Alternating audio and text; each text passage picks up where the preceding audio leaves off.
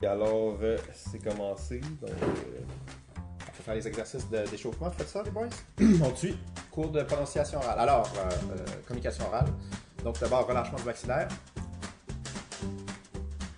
Un bon 3-4 fois, là. Après ça, sur latéral. Et enfin, on va faire l'avant et l'arrière. Alors, on projette le plus en avant possible. X en arrière.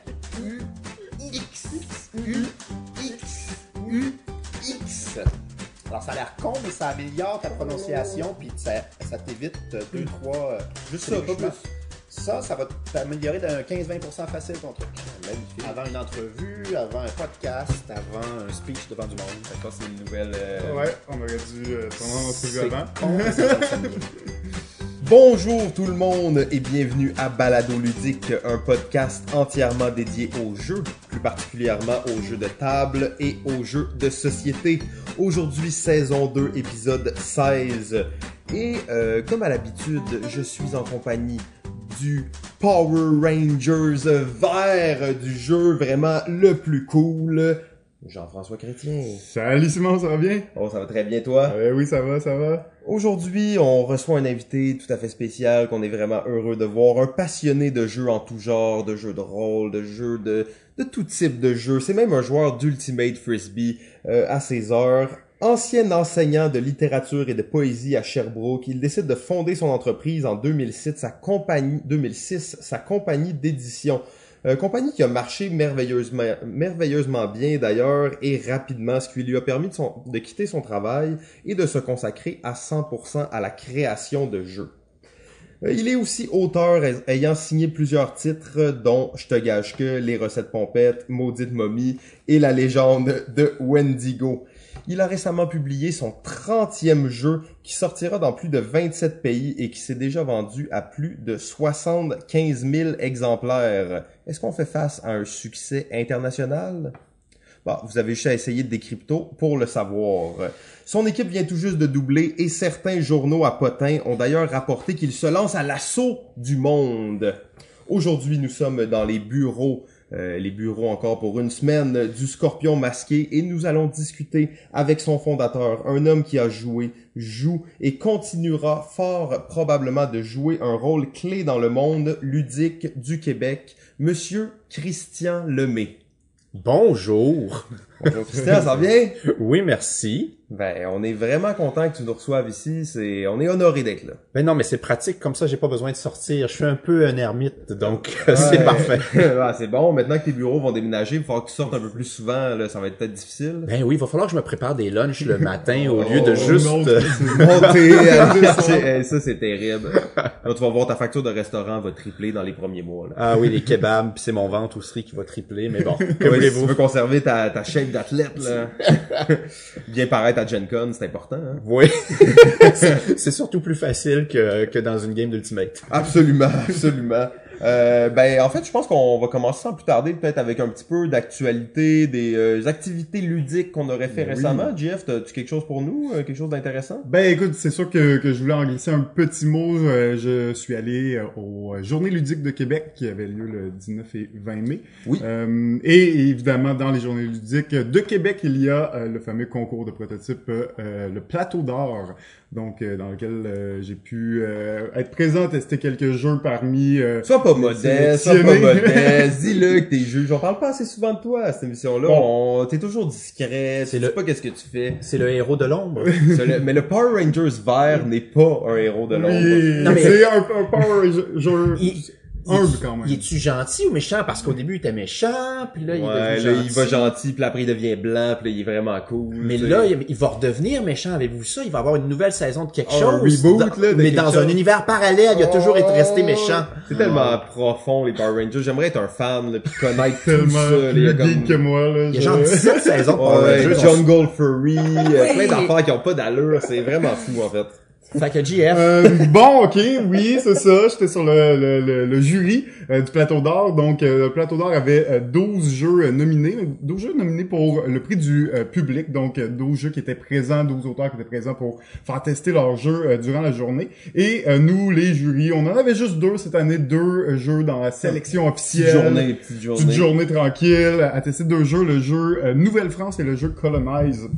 Euh, à la suite euh, donc de cette journée de tests, euh, le jeu euh, Nouvelle-France euh, a été vainqueur donc euh, du Plateau d'Or cette année et même que quelques jours après, euh, on a vu euh, la nouvelle là, comme quoi euh, Nouvelle-France avait, avait signé avec Jack Bro. Donc Jack Ah, Bro, cool. euh, ceux qui ont sorti Viking Guard, euh, qui ont gagné le prix du public d'ailleurs euh, il y a quelques années euh, et sortent leur, leur nouveau jeu 40 voleurs, ben, ils viennent de, de, de, de signer euh, en fait Nouvelle-France. Donc euh, suivez ça, on va voir euh, probablement euh, passer la campagne Kickstarter dans les euh, prochaines semaines, mais euh, super belle activité. C'était super intéressant. Euh, ça vaut vraiment la peine d'aller voir ça. Il y a toujours autant de monde là, qui se déplace pour aussi essayer les prototypes et aller parler aux auteurs. Super intéressant. Euh, on a aussi ben, le, le jeu qui a gagné le, le prix du public. Finalement, c'est un jeu qui s'appelle Assassin Royal. Euh, donc, ce qui était Ça a l'air surpre- violent, ça. je ben, ce qui est surprenant, c'est que souvent, comme c'est un prix du public et que les gens qui viennent tester les jeux, euh, ben dans le fond, c'est le public qui, qui, qui juge. Ben souvent, ça va être les jeux peut-être un peu plus courts qui vont gagner ce genre de prix parce qu'ils vont passer plus de monde, puis il va y avoir plus de, de joueurs qui vont avoir essayé le jeu. Euh, par contre, Assassin's Creed, c'est quand même un jeu qui se démarque là, dans la mesure où c'est plus un jeu d'une heure et demie, deux heures qui a fini par remporter le prix du euh, public. Donc, euh, ça, je trouvais ça intéressant là, de voir que tu peux quand même te démarquer malgré tout, malgré avec, malgré d'avoir un jeu un peu plus long, mais euh, et d'avoir de le faire tester à moins de monde. Euh, donc, euh, voici c'était le, le petit résumé là, du plateau d'or de 2018. Très cool. En fait, ça, ça continue de prouver que le Plateau d'Or, c'est un concours d'auteurs qui est significatif au Québec et que, à quelques exceptions près, tous les gagnants ont été édités. Euh, moi, c'est ça. Alors, on pourra peut-être reparler de ça un autre jour. On- on s'en euh, reparlera Quand on sera dans l'intimité. je pense que j'ai déjà signé, j'ai déjà fait un jeu gagnant du plateau d'or. Ah ouais? Puis est-ce que, est-ce qu'il a été édité? Ben oui, c'est le jeu Québec. Oh, magnifique. En fait, c'est pas comme d'ailleurs un des premiers gagnants C'est du le premier, C'est le, pr- ben c'est, il a gagné en 2007 à Ouais. peu près. Ouais, je pense que c'était vraiment les débuts, peut-être premier ou deuxième. Ouais, dans ce coin-là. Mais tu sais, Québec, en plus, c'est un jeu chouchou de, de balado ludique. là. Ah, ben, C'est- mon Dieu. on, On on va- on va, on va, t'en- on va t'en parler. On a C'est quelques bon. questions. C'est bon. Euh, toi, Christian, t'as peut-être euh, des jeux récemment, des choses que t'as faites, euh, que tu pourrais nous, nous entretenir? Deux petits éléments que je viens de noter comme ça on the fly. Euh, donc, on a participé dimanche dernier à une session de speed gaming Oh, entre auteurs et éditeurs qui avait été organisée par Scorpion Masqué et Randolph. On avait réuni quoi? 7 8 éditeurs Ouais, et exactement. 11 12 jeux, auteurs avec leurs jeux. Absolument. Et puis donc dans des séances de 8 minutes chaque au- chaque auteur avait 8 minutes pour pitcher son jeu à l'éditeur et puis on tournait comme ça de table en table les éditeurs. C'était très sympathique, on a vu euh, de jolies choses et puis euh, c'était à répéter, j'ai bien hâte à, à l'année prochaine. En tant qu'éditeur, toi, tu trouves ça, c'est des, des activités que t'aimes bien, ça, ça cadre dans qu'est-ce que tu cherches ou euh, sans nécessairement que tu dis, ok, je vais aller signer un jeu euh, directement de même, mais ça te donne un peu, j'imagine, une vision de, des jeux qui se font à Montréal. Ben j'ai pas ce genre d'attente là, ça, ça serait super, c'est sûr que j'aimerais ça découvrir un, des cryptos Ouais. chaque année euh, comme ça. Maintenant euh, je crois à une espèce de, de cercle vertueux. Donc, euh, si on organise ce genre d'événement-là, que les auteurs se parlent, que rencontrent les éditeurs, que les éditeurs se parlent, je crois qu'il y a une espèce d'effervescence. S'il y a une date, c'est toujours bon un échéancier pour demander à Mm. quelqu'un de remettre quelque chose. J'ai été prof, je peux vous en parler. Et donc, si on se dit, dit tel dimanche, il y a un speed gaming avec les éditeurs, est ton jeu prêt? Ben, ça amène la personne à finir son projet, à l'avancer. Mm.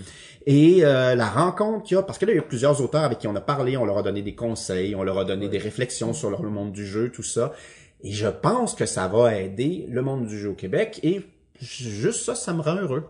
Ah ouais, ben c'est bon, ça c'est ce qu'on peut parler peut-être de la culture de la la culture du jeu, mais des auteurs de jeux, de la création de jeux. Puis c'est un sujet qu'on va reparler un peu plus tard avec toi, mais bon, ça nous euh, ça nous intéresse particulièrement. Et rapidement, j'ai pu essayer une partie à deux joueurs seulement. Je suis pas convaincu que c'est la meilleure configuration, mais c'était quand même très agréable. Mais, euh, du jeu Ethnos euh, de. Paolo Mori. C'est le jeu de race.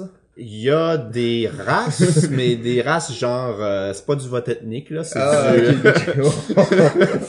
c'est c'est un gag que je fais des fois. Voir Donc, euh, euh, ça, ouais, ça trahit notre âge aussi. Donc, euh, mais bon, il y, a- il y a des elfes, il y a des nains, tout ça. Mais l'idée, c'est que c'est un petit jeu de majorité de Paolo Mori, qui est qui est pas super connu du grand public parce que ces jeux sont tous très malins. C'est un peu pour ça que je veux parler d'Ethnos. Mais il passe un peu sous le radar. Il avait fait Libertalia, un Ouais. truc avec des Oh, pirates. ouais, qui était très cool. ben Très ouais. cool, très raffiné, mais ça, à la sortie, on en a parlé beaucoup. Un buzz. puis. Et Ethnos, c'est encore plus rapidement descendu. En fait, je pense ça a jamais levé. Je crois qu'il y a, et je, salue mon ami Benoît Forget de Purple Brain qui a souligné la chose sur Facebook cette semaine. Ce jeu souffre d'une direction artistique Mm. déficiente, disons-le ainsi. Euh, pas tant que c'est moche, mais je veux dire, il y a un décalage entre la couverture et le jeu, parce qu'on a un jeu plutôt familial, mais avec des illustrations à la Seigneur des Anneaux violents et puis des crânes. Ça a l'air très gamer. hein. Oui, le titre est dans une police qui cadre pas du tout non plus avec l'illustration qui est en dessous. Il y a un clash incroyable. Et ensuite, le plateau a l'air de sortir d'une autre boîte. Il matche pas pantoute avec le reste des illustrations. Et la couleur des pions, encore même problème. Ce qui fait que on, s- on nous dirige mal par la boîte et c'est bien dommage parce que c'est un jeu qui est très raffiné, très original, rafraîchissant. Et j'aime me faire surprendre quand je regarde un film, quand je lis un livre ou quand je joue à un jeu. Ce jeu-là, euh, c'est pas le jeu auquel- que je vais que je vais défendre pendant 10 ans, mais ça mérite vraiment le détour. Euh, et puis malheureusement, je pense que ça l'a desservi son édition. Bon, je devrais. Qui suis-je pour parler du travail de mes collègues? Je suis un joueur. mais, mais mettons, euh, on n'est pas rendu dans la phase de questions, tout ça, mais avec comme 5000 jeux qui sortent par année, des, des auteurs aguerris, des éditeurs qui ont de l'expérience, des illustrateurs, des, tu sais, on a vraiment toute la panoplie de talents dans le monde du jeu. Qu'est-ce qui fait que ce genre de choses-là se produit? C'est une bonne question. Écoutez, là, je, je suis pas dans les bureaux de, de Cool Mini or Not. Donc, je peux difficilement euh, raconter ce qui s'est passé. On peut seulement émettre des hypothèses. Oh, ouais, c'est bon, on va parler à travers notre chapeau. Voilà. Donc, on parle à travers notre chapeau, on le dit d'emblée. Euh, est-ce qu'ils ont, et je pose la question, est-ce qu'ils ont trop de projets, ce qui fait que chacun doit être livré un peu plus vite? Est-ce que ce projet-là a été peut-être mal pensé? On pensait s'adresser à un public, mais au final, on a mal saisi ce comment vendre le jeu. Puis là, je dis pas que moi j'aurais été capable de le vendre, mais je veux dire, euh, je pense qu'on n'a pas trouvé la bonne façon de le vendre ce jeu-là. Euh, et euh, et c'est ça. Donc c'est faut voir qui a assuré la, la direction artistique, ces choses-là. Est-ce qu'il y a eu trop d'urgence? Est-ce que je pense que c'est le genre de problème qui peut créer ce, ce, ce décalage-là, malheureusement. Ah, c'est dommage. Euh, Peut-être qu'il va y avoir une réédition euh, faite par le Scorpion éventuellement. je sais pas trop. Hein, on ça c'est drôle c'est- pour pour clore le truc mais des fois il y a des jeux que, que j'aime beaucoup je dis ah faudrait que je le publie puis au final je- ben non j'ai juste besoin de m'en acheter un exemplaire Ah, ouais. pour y jouer Le gars veut tellement jouer qu'il va le- prendre les droits, l'éditer. mais bon tu sais des fois je pense on parlait tout à l'heure euh, hors d'onde de, l'art des dragons un jeu de Bruno Feduti euh, entre la vieille édition des cartes et celle de White Goblin il y a quelques années à un moment donné ben Bruno cherchait un éditeur. Et moi c'est un jeu que j'aime beaucoup. C'est à mon sens le meilleur jeu de négociation qui existe. Mais j'avais pas besoin de le rééditer pour y jouer. J'en avais déjà, j'avais déjà un exemplaire. Et en plus, j'étais pas convaincu non plus que je serais capable d'en vendre beaucoup. Hmm. Euh, et ben, à un moment donné, je vais être très très très plate, mais je dois vous avouer qu'il faut vendre des jeux aussi pour continuer à en Euh, c'est ça la business. hein, c'est ça la business. Non, je te dirai pas, j'ai déjà ton jeu chez nous. Euh, de mon côté, j'étais euh, à C2 Montréal en fait euh, la semaine dernière et euh, super bel événement, euh, plein d'affaires. Oui. C'est quoi ces deux Montréal? Je l'ai vu- vu puis je suis comme pas au courant. Ouais, C2, c'est... Et en fait, moi, je considère que c'est un genre d'événement mutant parce que C2, c'est comme créatif commerce. OK, donc C2, c'est un événement qui est organisé par Sidley en grande partie. C'est supposé de, d'am- de montrer un peu la créativité et le commerce de Montréal. Donc, on va voir des compagnies comme Moment Factory, le Cirque du Soleil, euh, toutes les grosses agences de Montréal qu'on connaît vont être là. Et c'est extrêmement diversifié. Tu peux parler de, de podcast pendant une heure avec quelqu'un, comme après tu vas parler de ludification, puis là finalement vous allez parler de création de site web. Donc c'est un événement assez euh, euh, mutant, tentaculaire. Il se passe plein de choses. Il y a des artistes de cirque qui se promènent dans le festival en jonglant. On est très loin là, du Palais des Congrès. Ça se passe dans Saint-Henri. et ils construisent, je dirais, un mini village pendant la durée de ces deux. Il y a des chapiteaux, ils construisent des, bâtiments avec des containers, il y a des, des places publiques, il y a des restaurants. Donc c'est vraiment un événement euh, très créatif, si on veut. Bon, il y a un peu de, de branlette d'hipster là-dedans, sauf que moi, j'étais là, j'étais bien content et j'ai assisté à plusieurs, en fait, j'ai fait plusieurs rencontres au sujet de la ludification, donc la gamification, pour ceux qui connaîtraient plus ce terme-là. Et j'ai rencontré les gens de Jeux Waza. Oh, oh, Euh, oui. Jeff, je sais que toi, tu les connaissais déjà. J'imagine peut-être toi, tu as entendu parler. Non, pas encore, mais euh, Jeff, tu les as rencontrés. Tu as travaillé un peu avec eux sur... euh, eux, ils avaient fait un jeu, ils ont un jeu, dans le fond, qui amène dans les écoles pour apprendre aux gens euh, comment... Pas apprendre, mais pour voir un peu comment tu construis une ville, comment un quartier se construit. Et euh, c'est un genre de jeu avec animateur, donc c'est pas vraiment le genre de jeu que tu peux vendre. Mais là, ils ont décidé de faire une version de ce jeu-là. C'est un jeu de construction de ville qui s'appelle Quartier d'Agora, euh, qui est en ce moment sur Ulule euh, en crowdsourcing, en financement participatif. Et euh, Jeff, je pense que tu as un peu euh, participé, là, je dirais pas que tu étais un auteur sur ce jeu-là, mais Non. tu les as aiguillés, tu es allé quelques fois tester avec eux. Oui, ils sont venus Euh, aussi à mes euh, ben, des, des séances de tests. De zone euh, proto. De zone proto, absolument. Ils sont venus à plusieurs reprises. Eh, on en apprend beaucoup sur Euh, JF aujourd'hui. Hein. et, C'est aussi le gars qui est parti zone proto. Ben oui, ça fait deux saisons complètes et il s'est toujours caché de ça. Il s'appelait Tommy le Ranger vert. Tommy, exactement, exactement. C'est ça. Euh, ben oui, ils sont venus à plusieurs reprises. Euh, J'ai, j'ai essayé de les aider dans, dans le développement et de transformer un atelier, en fait, en jeu de société. Ouais, faut dire que c'est Euh, un défi quand même euh, assez Ouais. euh, complexe de Parce que leur jeu nécessitait vraiment un animateur qui allait guider les joueurs. Alors comment tu sais, remplacer cet animateur-là, mais garder un peu le, le feeling qu'ils voulaient garder. Euh, mais euh, oui, ils ont fait un super beau travail là, à chaque fois que j'ai rencontré. Euh, la fois d'après, ils arrivaient avec beaucoup de modifications. Donc euh, euh, ben là, c'est ça, ils se sont lancés. Hein, Ouais, ça? Exactement. tu- Le, Ulule est parti. J'ai pas pu l'essayer pas en tout, en fait. Puis j'ai suivi aucune règle de qu'est-ce qu'on a parlé de Kickstarter la dernière fois. En fait, j'ai supporté le projet sans l'avoir testé et sans avoir lu les règles. Mais je me suis dit, ah bon, c'est un produit québécois. Ça me fait plaisir d'encourager les, les dérivés de la ludification en général aussi. Je me suis dit, un jeu de ville en plus. On est des fans de jeux de ville. Je me suis dit, c'est peut-être le jeu de ville dont j'ai rêvé. Peut-être pas. Euh, le, le futur nous le dira, mais bon, euh, éventuellement. la on va. version en bois là ou, Non, non, euh, j'ai pris la euh, version là, pour les pauvres. Là. Donc, euh, Quartier d'Agora, c'est euh, jeu hasard. Ça se trouve sur Ulule. Allez jeter un coup d'œil parce que je pense qu'ils ont besoin d'un d'un petit coup là, juste pour atteindre la, le, le- le chiffre qu'ils se sont fixés. Je pense qu'il reste encore un mois. Donc, euh, allez jeter un coup d'œil. Puis, j'ai, je leur ai écrit pour leur dire, mettez les règles en PDF. là, parce que là, nous, on dit à tout le monde, supportez aucun jeu s'il n'y a pas les règles. Donc, euh, ils vont mettre les règles. Ils vont mettre les règles. Magnifique, Euh, je pense que ça fait pas mal le tour euh, de notre petit segment d'actualité. Et là, on est prêt maintenant à poser quelques questions. Euh, à Christian, t'es-tu t'es-tu correct? Ou, J'ai euh? j'ai peur, j'ai peur. Ouais, ok. Ben, on va essayer d'être quand même sympa, mais on est reconnu pour être des gars semi-sympas. C'est bon. Saison on était gentil, saison 2 on est correct. Fait qu'en tout cas, éventuellement, on va devenir vilain. Shoot. Comme le, le Power Rangers vert. Oui, oui. On-. On a un fil conducteur. là. Ouais, c'est ça, c'est là, là. Ok, alors, euh, ben écoute, on en a euh, glissé un petit mot, mais euh, on- ton dernier jeu euh, sorti au Scorpion, c'est euh, le jeu Décrypto. Décrypto! Décrypto qui connaît euh, un très grand succès à l'international. Est-ce que tu t'attendais à une aussi bonne réception à l'international? Juste avant de répondre, Ouais. alors le jeu a pas été vendu à 75 000 exemplaires, mais on vient de lancer une fabrication qui va nous amener à 77 000 exemplaires fabriqués. Fabriqué, ok. Évidemment, si je les fabrique, c'est que j'ai l'intention de les vendre dans les 6, 7, 8 prochains mois. Donc, normalement, d'ici la fin de l'année, on devrait avoir atteint ce chiffre qui est très très bien. Mais dans le monde de l'édition, là, souvent, quand on produit ce nombre-là, c'est que tu sais que t'as des distributeurs qui vont les acheter ou pas nécessairement? Ben, normalement, aujourd'hui, tu fabriques pas trop un jeu sans savoir, en tout cas, sans, si t'es un professionnel puis c'est pas ton premier, si tu le fabriques, c'est parce que tu sais que tu vas le vendre ou à peu près. Ok. là. Donc 77 000 copies vendues à des distributeurs. Donc, oui, c'est ça, à des distributeurs. On va dire ça de même. voilà. Et puis, Le non, c'est, un, c'est un super beau succès. Je ne, au moment où j'ai signé, non, je m'attendais pas à un succès euh, gros comme ça. Et puis, euh, je savais que le jeu provoquait une réaction très très forte chez les gens.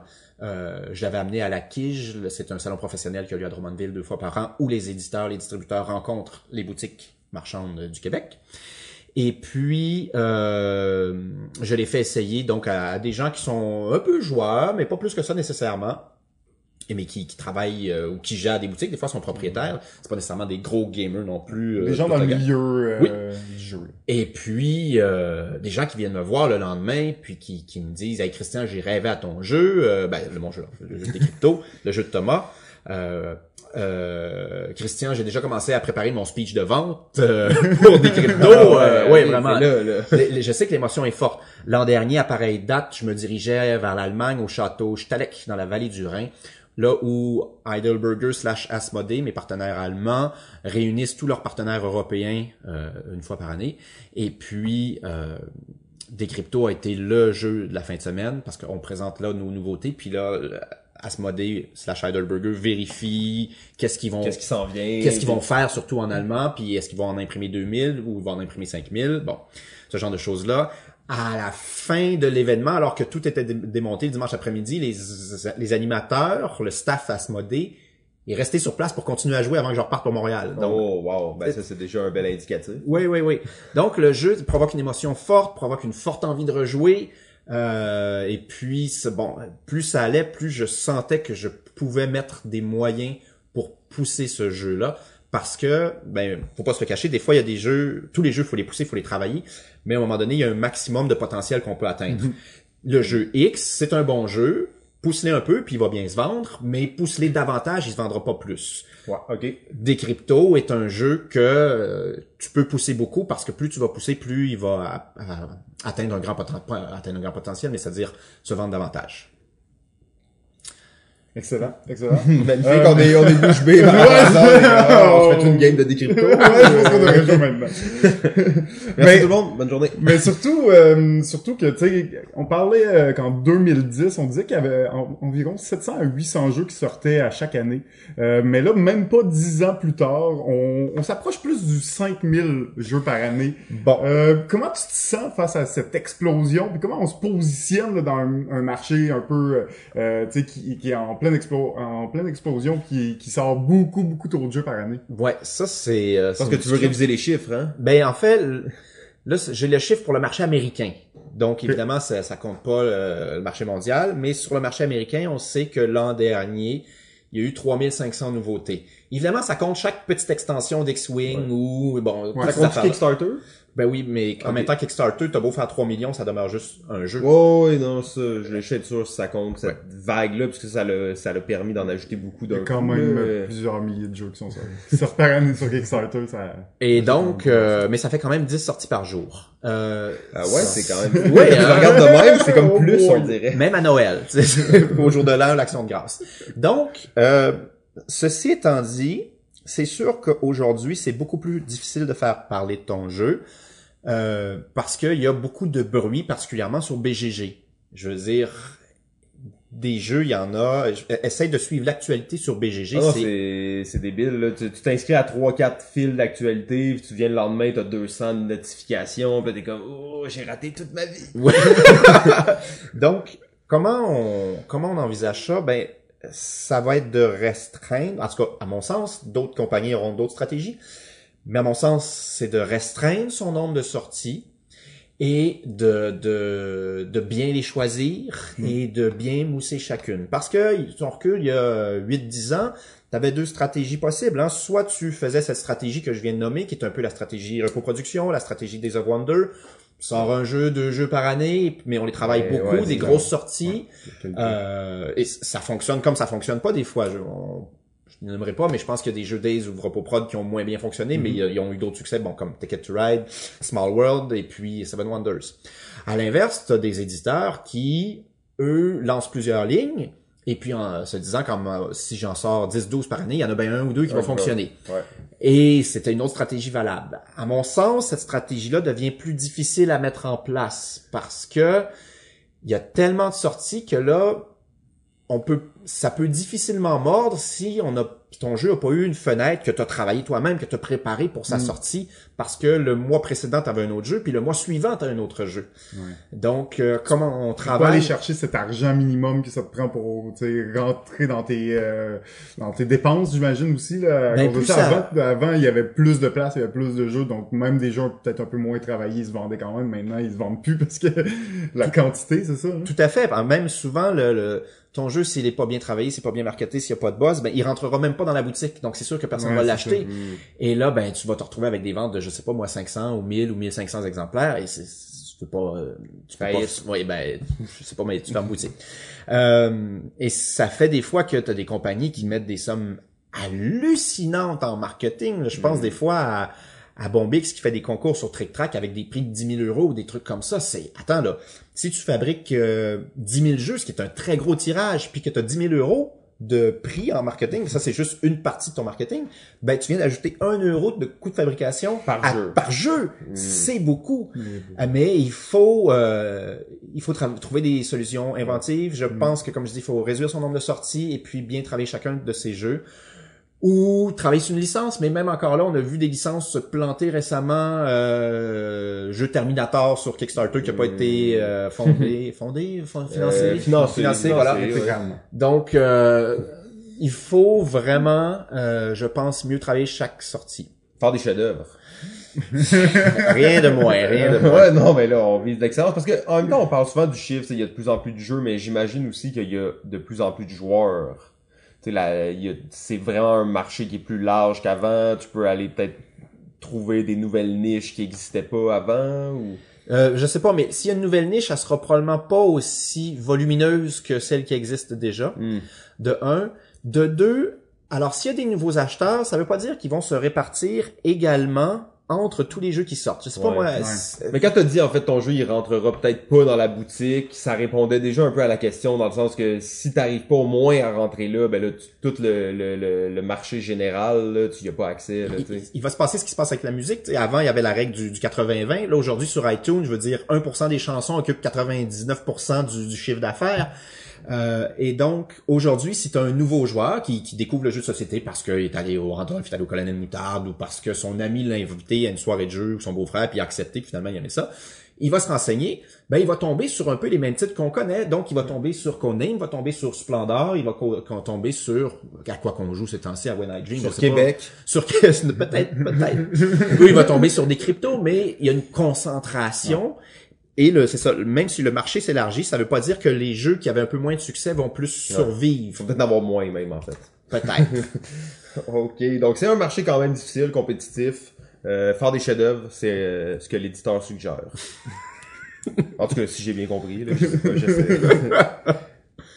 Question suivante, messieurs. Est-ce que je réponds bien, là? Euh, non, c'est c'est numéro un, je pense. C'est parfait. Ouais, c'est à moi. Ok, donc euh, magnifique. Euh, eh, ça a l'air d'une longue question. Mais il y en a qui- non, non, mais c'est à tu des fois, on, a- on écrit chacun des questions. Puis là, quand t'es rendu à une question qui est pas la tienne. que, tu te sens bien. Euh, écoute ton cœur. Ouais, ben, je, on va, on va changer un peu de, de, de sujet par rapport à ça, mais t'es, t'es un auteur, mais t'es aussi un éditeur. Donc, tu portes le, le double chapeau, comme on pourrait dire. Là, je, est-ce que, parle-nous donc de ça un peu. Est-ce que ça crée des conflits personnels? Est-ce que tu te bats avec toi-même? Est-ce que des fois, tu t'as fait des erreurs par le passé à cause que t'avais les deux chapeaux? Ou, euh... OK, je, je suis très bon pour te dire là où je suis pas bon. Ouais, ben, ça, c'est parfait. Nous, on, euh, c'est comme ça qu'on apprend le mieux, hein, des erreurs des autres. Ceci, ceci dit, je crois pas que la double casquette m'ennuie. OK? Parce que dans mon esprit, c'est très clair, je suis d'abord un éditeur de jeux. Et auteur, c'est presque un loisir en fait. C'est quelque chose que je fais on the side. C'est un sujet que j'ai abordé avec Ignacy de Portal, celui dont on peut pas prononcer le nom de famille. Euh, Es-tu capable? Ignacy de- Chevicek. Chevicek. Ouais, bon, bravo. Et puis, je lui ai posé la question, comment est-ce que tu arrives à manager ton temps entre le fait que tu es ben, chef d'une entreprise assez grande, Portal Games, en Pologne, euh, que, mais que tu es auteur de plusieurs des jeux que Portal Games D'une bonne partie des jeux, en oui, fait. et des jeux assez costauds. Et puis il me dit, mais il- il- en fait, il m'a réconforté un peu dans ma dans ma solution parce que lui, il a la même chose. Tout son travail d'auteur, en fait, 80%, il fait à la maison dans ses temps libres. Ouais, c'est pas, il fait pas au bureau quand il est là à travailler. Ok. ouais. Non, non. Alors, moi, le- le- au lieu d'aller jouer au frisbee comme moi je fais, mettons, ben lui, il fait des jeux de société. Et quand le jeu est rendu, disons, à 80%, Là, il- là, il le rentre au bureau parce que c'est le travail de l'éditeur qui embarque. Ouais, Mais avant ça, Mm. c'est du temps libre. Et c'est un peu comme ça que j'ai toujours abordé mon ma casquette d'auteur. Je le fais à temps perdu. Et puis, euh, une fois que le jeu est assez avancé puis que j'ai décidé que je le ferais, ben là, on le rentre et puis on travaille comme on travaillerait n'importe quel proto. n'importe quel autre proto d'un autre auteur. Euh, et puis, je pense que c'est la bonne façon de faire pour justement pas me mêler euh, dans mes casquettes. Ouais, ah ben c'est c'est un bon une bonne technique aussi là, parce qu'on a parlé avec d'autres éditeurs des fois qui avaient justement peut-être un peu ce conflit intérieur là, qui veulent créer des jeux, mais là c'est dur d'être objectif avec un jeu que t'aurais créé, surtout quand t'as investi ton temps de travail là-dedans justement. Quand Mais- tu le fais le soir chez toi, ben t'as comme le fait, ok ben c'est mon hobby, je le fais, puis si à un certain point j'atteins le niveau que je veux, ben là je vais commencer à travailler dessus au bureau. J'avais pas vu ça de même, mais c'est vrai que si tu consacres du temps, disons, utile ou ce que tu te payes, c'est-à-dire je suis éditeur, je me paye un salaire, puis que j'ai perdu du temps sur quelque chose, je vais avoir tendance à vouloir le rentabiliser, puis ah ok, on va le faire quand même. Fait que tu vas le pousser, tu sais, tu vas être ah ouais, il faut le faire là, faut le faire. Mais, mais non, j'ai pas ça. J'ai aussi la chance d'avoir suivi un cours de création littéraire. Ça, quand on regarde un film un peu intello américain, il y a toujours une scène qui se passe dans une université où des gens participent à des cours de création, puis lisent leurs textes, puis se font blaster par tout le monde dans la classe. On a déjà vu ça, tu sais, ils sont assis en cercle, et puis là, il, il a livré ses tripes, le, gars ou la fille, et puis finalement, son texte était pas C'était bon. pas bon, ouais. C'est ça, puis il se fait blaster par tout le monde. Moi, j'ai vécu ça, mais pour de vrai dans la vraie vie. Donc, euh... Tu t'es fait blaster? oh, ouais, je me suis fait ramasser. T'as-tu Et- un bout de ton poème? ou- euh, non, non, non. euh, mais ma, ma maîtrise est juste là derrière toi. Enfin, on pourrait aller la chercher avec euh, le recueil de poèmes que j'ai écrit. c'est boudiné là. En, en- Oh bon, ça y est. oui, oui, c'est ça. T'aurais pas dû dire ça. là. Alors, t'as une partie euh, création puis t'as une partie réflexion. On y reviendra plus On tard. lira un poème tout à l'heure? C'est ça, c'est ça. ok. Et donc, euh, mais j'ai participé à ça et je sais comment me faire ramasser. Je sais bien Prendre la critique. Prendre la critique, oui, tout à fait. Donc, je suis assez vache avec moi-même. C'est pas un problème. Bon, ben ça c'est toujours important quand même. Ouais. Euh, T'as euh, d'ailleurs été euh, longtemps le one-man show de ta compagnie. Hein? Mais depuis quelques années, peut-être même depuis quelques mois, tu t'es entouré de, de quelques employés. À quel moment tu t'es dit que ça valait la peine et que tu pouvais te le permettre là, au niveau des finances tout ça? Ben, il y a euh, Marie-Ève Lupien que vous connaissez bien, Oui. je crois, et qui euh, qui a été la première employée Ah. officielle du Scorpion Masqué entre 2012 et 2015. Ok. Et donc, euh, je n'arrivais plus à fournir. J'avais assez de travail de graphisme, donc elle avait un petit temps partiel. Euh, et jusqu'en 2015, là, ben, elle était enceinte, elle allait accoucher, donc elle devait quitter. Le Randolph est en pleine explosion, et puis elle, les gars voulaient qu'elle aille travailler au Randolph, ce que je peux comprendre, avec Joël, son chum. Et puis là, je me retrouvais sans graphiste, j'avais vraiment besoin d'aide. Et je cherchais désespérément parce que j'avais plus envie de travailler avec des pigistes seulement parce que les autres ils travaillent le soir ou quand ils les arrangent, ils sont sur d'autres travaux, ils ont d'autres deadlines, bla bla bla bla. Et surtout, ils sont pas sur place. Le travail de graphiste dans le jeu de société, bon, euh, idéalement la personne est à côté de toi parce que là tu discutes de micro millimètres sur la Ouais. la couverture, la disposition du texte. Donc, euh, je me retrouve dans une soirée de jeu, je sais pas moi, janvier 2015 ou décembre 2014. Et je croise, ben je suis, euh, je suis un de mes, mes vieux potes, Alexandre Major, avec qui je jouais à Donjons et Alexandre Dragons. Major, ah oui, avec qui je jouais à Donjons et Dragons en 1992. On était pensionnaires ensemble à Sherbrooke dans une école. Vous écriviez de la poésie. Non, Alex, euh, non, elle est pas poète. Eh bien, on le salue quand même. Et donc, euh, je me retrouve chez Alex, et là, il y, a, il y a une soirée de jeu, et puis, bon, deux, trois amis à lui surtout, dont Manuel Sanchez, mais qui m'est présenté, et puis, euh, il, il m'apprend qu'il est motion designer chez Stingray Entertainment. Stingray Entertainment, c'est une grosse compagnie, 250 employés à Montréal, si je me trompe pas. C'est eux qui ont racheté les chaînes Galaxy, tu sais, les postes bien élevés Ouais. où est-ce que tu as de la musique, là? Ouais. C'est devenu Stingray. Et puis, euh, ben lui, il faisait euh, la direction artistique, il faisait du motion design, il faisait de l'animation, Ouais. puis euh, création d'identité visuelle, ce genre de choses-là qui sont qui étaient un peu ésotériques pour moi à l'époque. Et euh, je vois qu'il a l'air d'avoir une tête ses épaules, un bon sens. C'est un joueur aussi, évidemment. Et puis, je lui donne un livre pour le retourner à la maison. Puis sur un coup de tête, je lui dis « Hey, euh, Manuel, euh, ça te tenterait pas de job dans le jeu de société? » Et là, j'ai- senti son cœur arrêter de battre. ah oui, oui, vraiment. Il était heureux. Et puis, ben, en fait, ça l'a frappé un peu. Puis, il m'a avoué plus tard ne pas avoir trop dormi la nuit suivante. Qu'est-ce que je fais, hein? Parce que on parle pas quand même du même milieu, des mêmes risques. là, grosse c'est autre chose. Oui, Euh, c'est autre chose. Tu dans une petite compagnie, t'es pas sûr, ça va-tu marcher? Ben, ils sont littéralement 100 fois plus chez Stingray. C'est pas non, c'est non négligeable. ouais, c'est ça. Et euh, mais on s'est rencontrés plusieurs fois, discuté évidemment des valeurs, de la façon de travailler, euh, du poste, ce genre de choses-là, ce que c'est de travailler d'une compagnie à deux. Puis on est arrivé à s'entendre. Et donc, euh, mai 2015, il y a trois ans, euh, il se joint à temps plein au Scorpion Masqué. Manuel est donc devenu le premier employé à temps plein.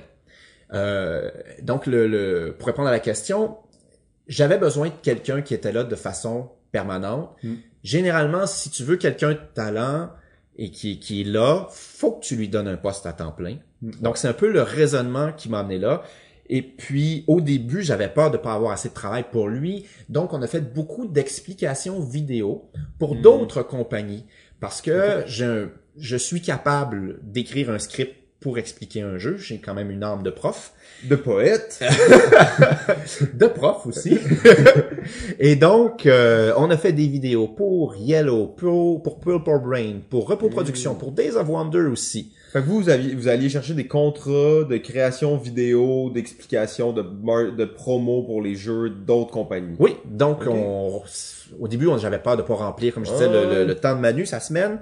Et finalement, ça, on a été submergé par ça. Il a fallu carrément couper cette Ouais, activité. Ouais. Et euh, c'est comme ça qu'on a commencé. Et euh, Est-ce que ça correspond pendant au moment où vous avez changé un peu d'identité visuelle avec le changement du logo? Euh, si je me trompe pas, ça doit faire trois ans que vous avez changé de logo ou quelque chose comme ça? bientôt, donc, c'est ça. Manu, en arrivant, il a, il a été très clair. On va refaire le logo. Il est beau, il est beau, mon logo. T'es pas bon logo, Hey, bon, ceci dit, j'ai bien compris pourquoi et je l'ai tout expliqué dans un long article qu'on peut retrouver sur les, les Facebook. Euh, on a changé de logo en janvier 2016, donc il y a deux ans presque et demi. Et mais c'est une réflexion qui a été amorcée dès juin ou juillet 2015, il y a Donc juste ans. quand il venait d'être engagé, Oui. c'était déjà là, c'était dans l'air. Un des premiers mandats, en fait, qui s'est donné euh, au Scorpion. J'ai pas toujours le contrôle absolu sur Manu, mais c'est correct. C'est un, garçon intelligent, très talentueux. Ah, quand tu vas chercher des gens de talent, il faut que tu leur laisses la place aussi. Hein, il faut savoir, quand t'es un one-man show, faut que tu saches délester des responsabilités de plus en plus. euh, Donc tu laisses un espace créatif des fois aux gens justement qui sont talentueux. On se sent presque comme dans les Princes de Florence, hein, où il faut donner les libertés à ces, à ces artistes pour qu'ils fassent des meilleures œuvres. Et donc oui, ça c'était un de ces trucs, mais ça, ça a été une très bonne chose finalement de refaire une identité. Et euh, ça nous a pris ben, un bon six mois avant d'arriver au résultat. Mais aujourd'hui, je pense qu'on a un logo pas pire qui peut très bien vieillir et puis qu'on qu'on va garder longtemps. Et euh, ben, il est venu avec ça.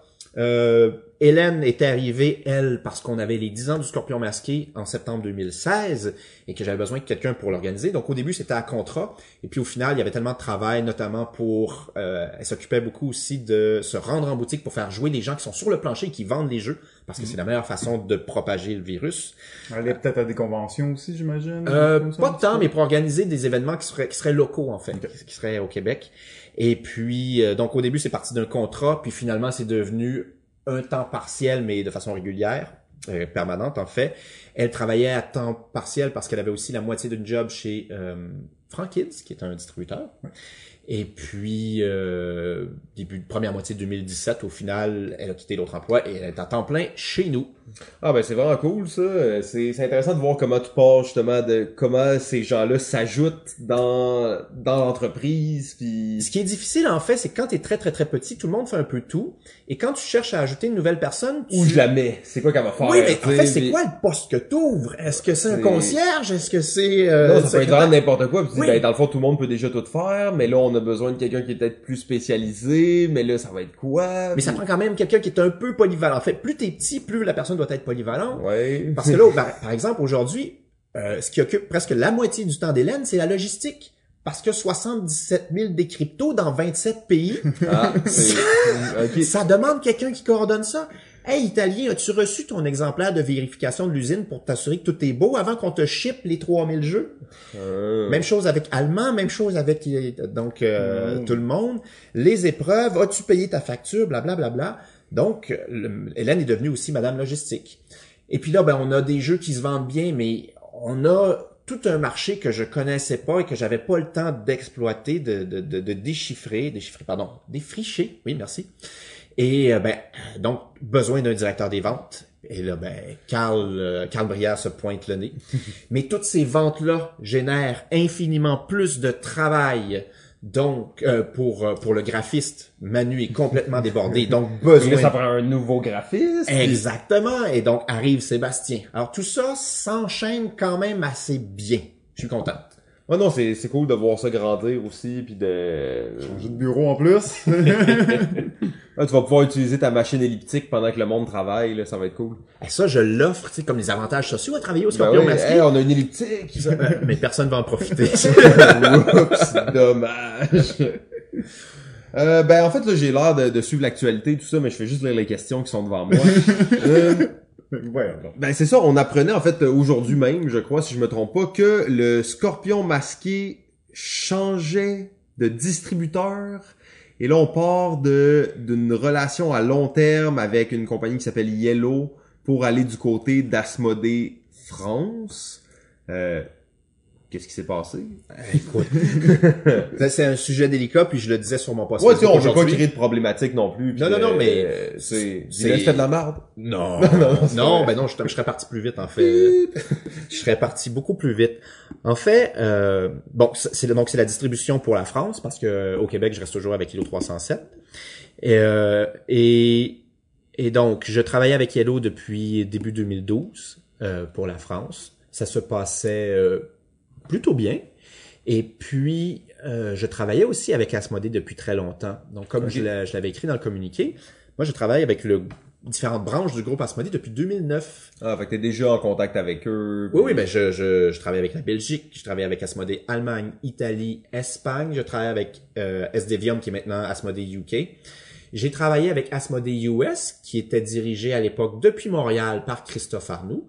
Christophe Arnoux qui est aujourd'hui retourné vivre en France et qui est le directeur général de Mm. Asmodée France. C'est que déjà une bonne relation avec lui, puis... Donc tous ces gens-là, c'est des gens avec qui je travaille depuis très longtemps aussi, une relation de confiance.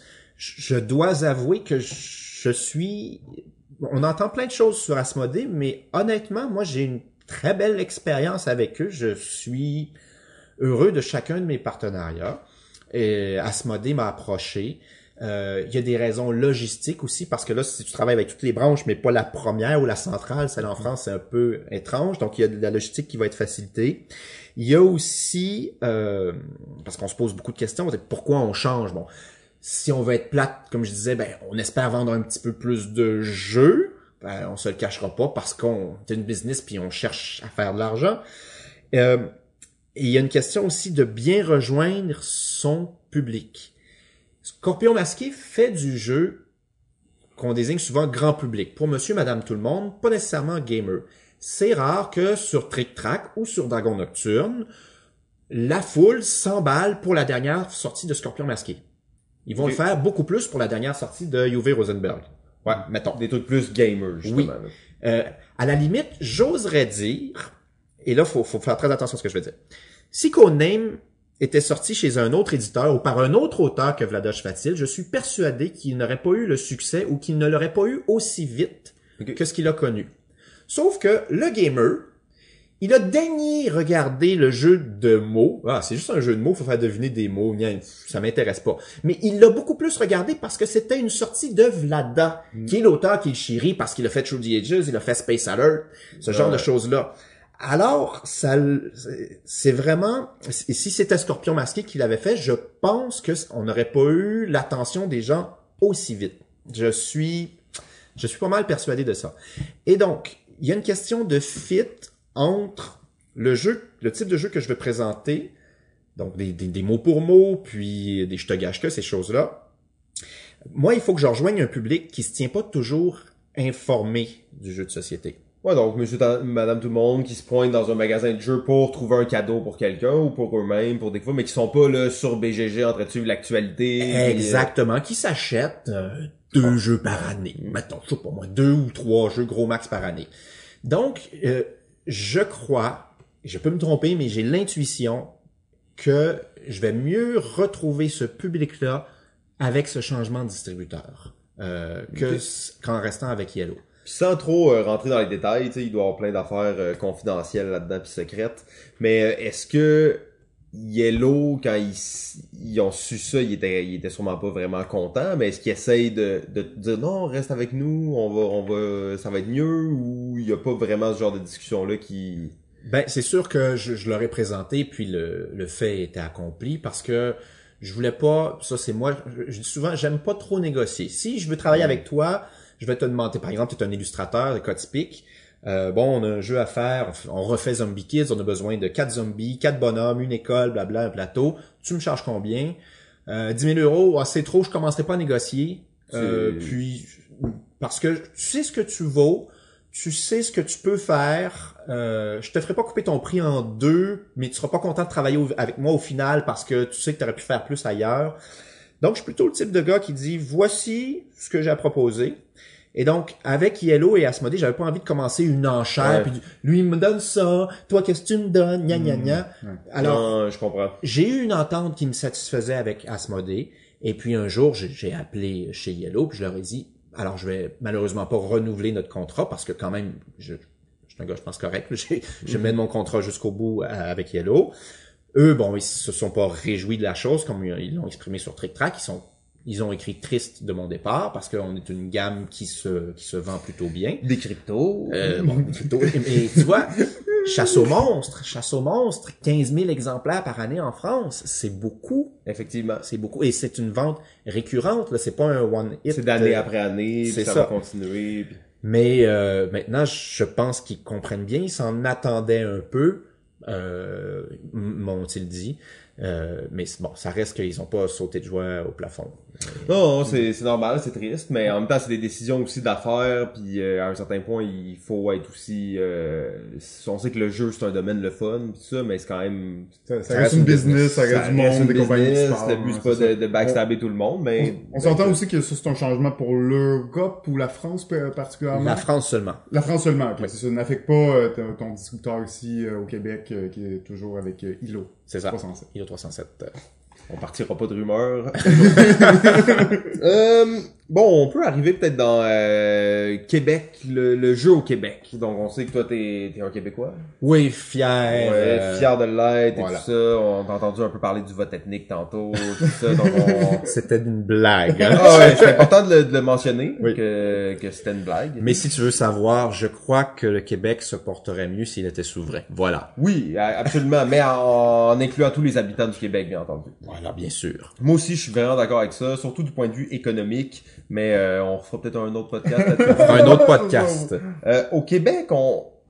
il y a quand même beaucoup de joueurs. La, la population en général, je pense que c'est des bons consommateurs de jeux, surtout pour le ratio qu'on est. On a déjà entendu plein d'entrevues avec toi où t'en parlais, on en a parlé avec d'autres personnes aussi. Euh, le public est assez bon, mais la quantité d'éditeurs, surtout mettons des éditeurs indépendants, si on veut, il y en a pas beaucoup. Qu'est-ce qui... Qu'est-ce qui explique ça? Je m'explique mal parce que, comme tu l'as dit, puis je répéterai pas, mais par capita, on a d'excellentes ventes, puis on regardera les succès de, de le studio ou de Jokes de Papa. Absolument. On regardera le- à l'époque Je te gâche que. Je te gâche que aujourd'hui on est rendu, je, je, je le compte plus trop, mais juste en boutique spécialisée, puis avant le gros boom du jeu de société. On a vendu quelque chose comme 75 000 exemplaires. Ah ouais, c'est énorme, hein. C'est énorme.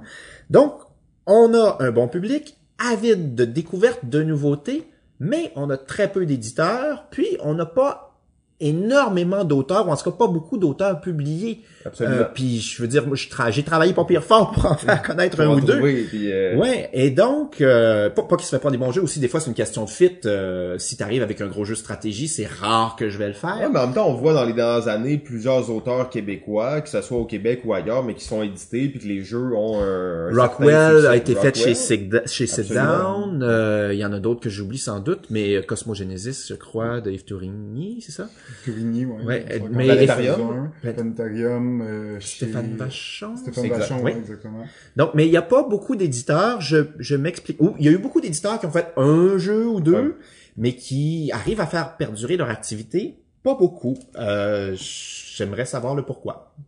Ah, Je suis désolé, non, je- non, mais non, c'est bon, je me disais peut-être que t'a- t'avais une idée là-dessus. Ah oui, ben on a un conseil d'éditeurs, puis on décide ceux qui vont mourir en secret. C'est ouais, ça qu'on voulait savoir. non, c'est ça, parce que tantôt t'as dit propager le virus, euh, l'assaut du monde. Tu sais, comme il y y a un thème récurrent là-dedans, là, qui est comme, ça fait très Evil Genius. Euh, on sait que... On a une société secrète. Puis on se réunit. Les soirs de pleine lune. Non, mais en plus, on sait que le- le- l'industrie du jeu au Québec est peuplée de secrets euh, sombres et de- de- d'histoires. En tout cas, on... mais euh, on n'est pas là pour parler de ça aujourd'hui. Je Non. pense qu'il y a Ça, des ça gens- doit rester secret. Euh, C'est ça, exactement. On va en parler avec les gens concernés seulement quand ça sera le moment. Mais ouais, je je- j'ai pas de réponse à cette question-là. Tu, tu peux passer à la question Non, c'est parfait, c'est bon, euh, c'est magnifique. Euh, Jeff?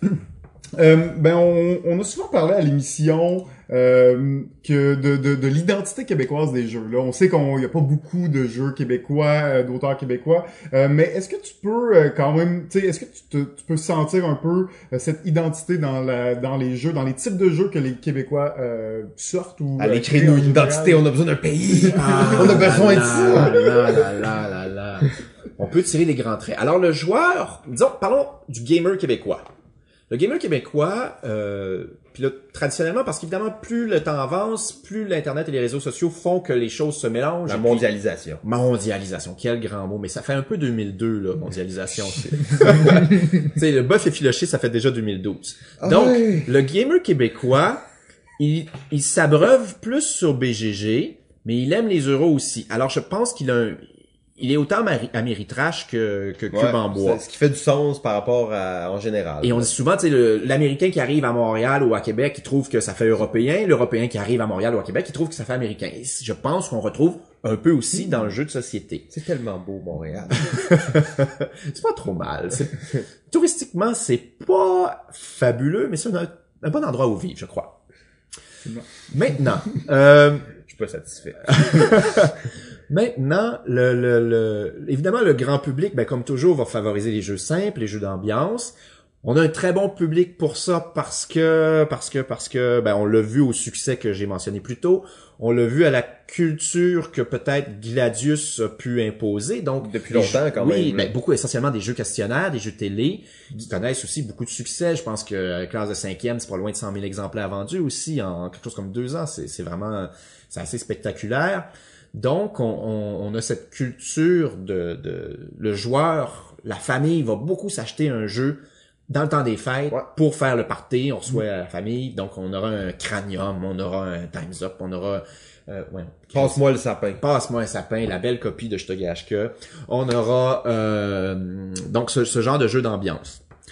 Categories. Categories, oui. Donc, Ouais, moi je te Ah, parle. euh, tabou. euh, ouais, tabou un peu moins. Ah, c'est pas mal, tabou. Donc, si Vladoche Fatil avait fait tabou, je suis sûr que tu l'aurais plus aimé. Ceci étant dit, Peut-être. Euh, maintenant, les jeux qu'on produit ici, euh, il y en a pas énormément. On a eu Philosophia qui traduisait des jeux étrangers, puis on pouvait être fier du fait que les, les versions françaises des grands jeux comme Catan ou Pandémie étaient traduits ou ben, étaient édités par un éditeur québécois. Traducteur. Et puis, et puis, euh, mais sinon, des jeux, on va dire, indépendants ou nouveaux, qui sont pas la licence d'un truc à la télé, il y en a pas beaucoup. Euh, je veux dire, mettons, je vais vous laisser en nommer qui sont pas Scorpion masqué. Euh, des jeux indépendants qui sont pas une licence, qui sont pas une traduction, qui sont des jeux originaux, puis qui sont édités depuis le Québec dans les dix dernières années. Euh. Je dirais les jeux de Tiki. Oui. Édition. Tiki Édition. Puis là, David, malheureusement, il est retourné en France. Ben là, c'est ça, là, il est rendu comme plus que 50% du temps en France. Ça, mais on l'aime, David. Il est bon, David. C'est dommage qu'on l'ait perdu, là. Ouais, exact. C'est, c'est un gars cool. Ben oui, on l'aime. Euh, mais sinon, il y avait quelque chose comme Catharsis. Mais tu sais, ça, Ouais. c'est très indépendant, justement. On n'est Ouais, pas, on n'est pas dans le marché de, on n'est pas dans le mass market, là. Tu sais, on est dans le 500 exemplaires, euh, très... C'est la production locale aussi. production locale. Donc, euh, mais euh, effectivement, il y en a pas beaucoup. Puis ça revient un peu au- à la question de qu'est-ce qui, qu'est-ce que ça prend pour que cette cette culture, cette identité de l'industrie du jeu se façonne. Je, je, je, sais pas. Il y a eu beaucoup de one-shot, on l'a dit plus tôt. Il y a eu Magma Edition qui, il y a une dizaine d'années, a fait trois titres. T'as fait Castle, Sherpa, puis Top Race. T'as eu, euh, t'avais la euh, Destination Far West aussi. Là, je commençais, fait que je, je, je me souviens d'eux autres. c'est des vieux jeux. Personne Ouais, c'est ça. ça. Il y a 12 ans, hey, ça, ça trahit mon Je suis même âge. pas né.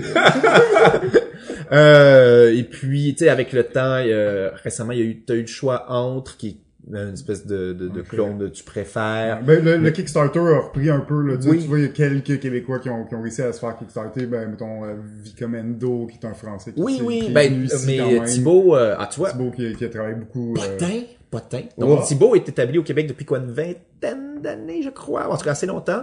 Et on va partager nos bureaux avec les gens de Triton Noir. Nice. Et Wow. ça, c'est une compagnie en, quand même qui augmente euh, en crédibilité. ouais, ils ont des beaux projets. Des trucs secrets dont on peut pas parler. Secret! Ah, je suis au courant, moi, mais je te le dirais pas.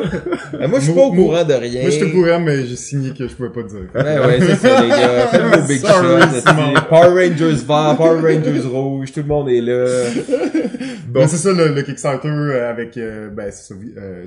Noir mais aussi euh, Viking Guard de, de Jack Bro aussi. Oui, c'est ça. Donc il y a quelques compagnies qui s'essayent aussi, je pense que le Kickstarter aide euh, à partir d'une compagnie ou surtout à être tu sais, les premiers à être un peu plus indépendants, à faire ses jeux, mais aussi à être un, un éditeur. Mais pour répondre à ta question, au final, déterminer l'identité des jeux que l'on édite au Québec, c'est difficile parce que, je- tu sais, euh, Il y en a pas. il y a, il y a pas assez pour euh, établir une tendance, à mon humble avis. Ouais.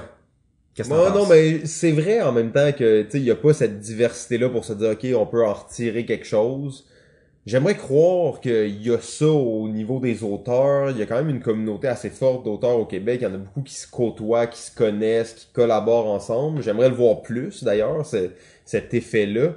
Ça m'amène, dans le fond, à la prochaine question, qui est comme un peu la suite de celle-là. OK, c'est pas si gros, il y en a pas beaucoup. Mais qu'est-ce qui ferait qu'est-ce qui serait la, la force de cette euh, créativité québécoise au niveau du jeu? Et là, on est peut-être trop philosophique, mais on s'est dit, on a posé cette question-là à plein de monde, on l'a coupé de tous les podcasts, ils ont tous dit, cette question-là, pose-la à Christian. Mais pouvez-vous répéter la question ou peut-être la, la, la préciser?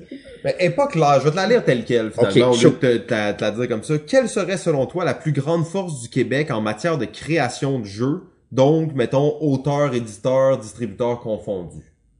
OK. Je crois qu'on le dit souvent, faudrait le vérifier, mais j'ai l'impression qu'au Québec, on est un peuple créateur. Donc, on a, je veux dire, assez, assez diversifié. Puis, on a, euh, je sais pas, à l'époque du, du temps que j'étais en littérature, on était, je pense, la- le, le peuple, le peuple sur la planète qui publiait le plus de livres par habitant. OK? Euh, des petits chiffres là, ça, ça date de 98, mais bon, euh, c'est, c'est, c'est- Quand même. Alors que j'étais euh, encore l'étudiant, mais euh, au Québec, il se publiait 51 livres par 1000 habitants. En France, c'était 49 et aux États-Unis, c'était 24. Ça vous même. donne une idée de l'importance de la culture. Euh, donc, on a ça. Ce qui serait la force aussi, c'est peut-être quelque chose qu'on a mentionné plus tôt. Là, j'improvise une réponse parce que je sens comme un défi que j'ai accepté.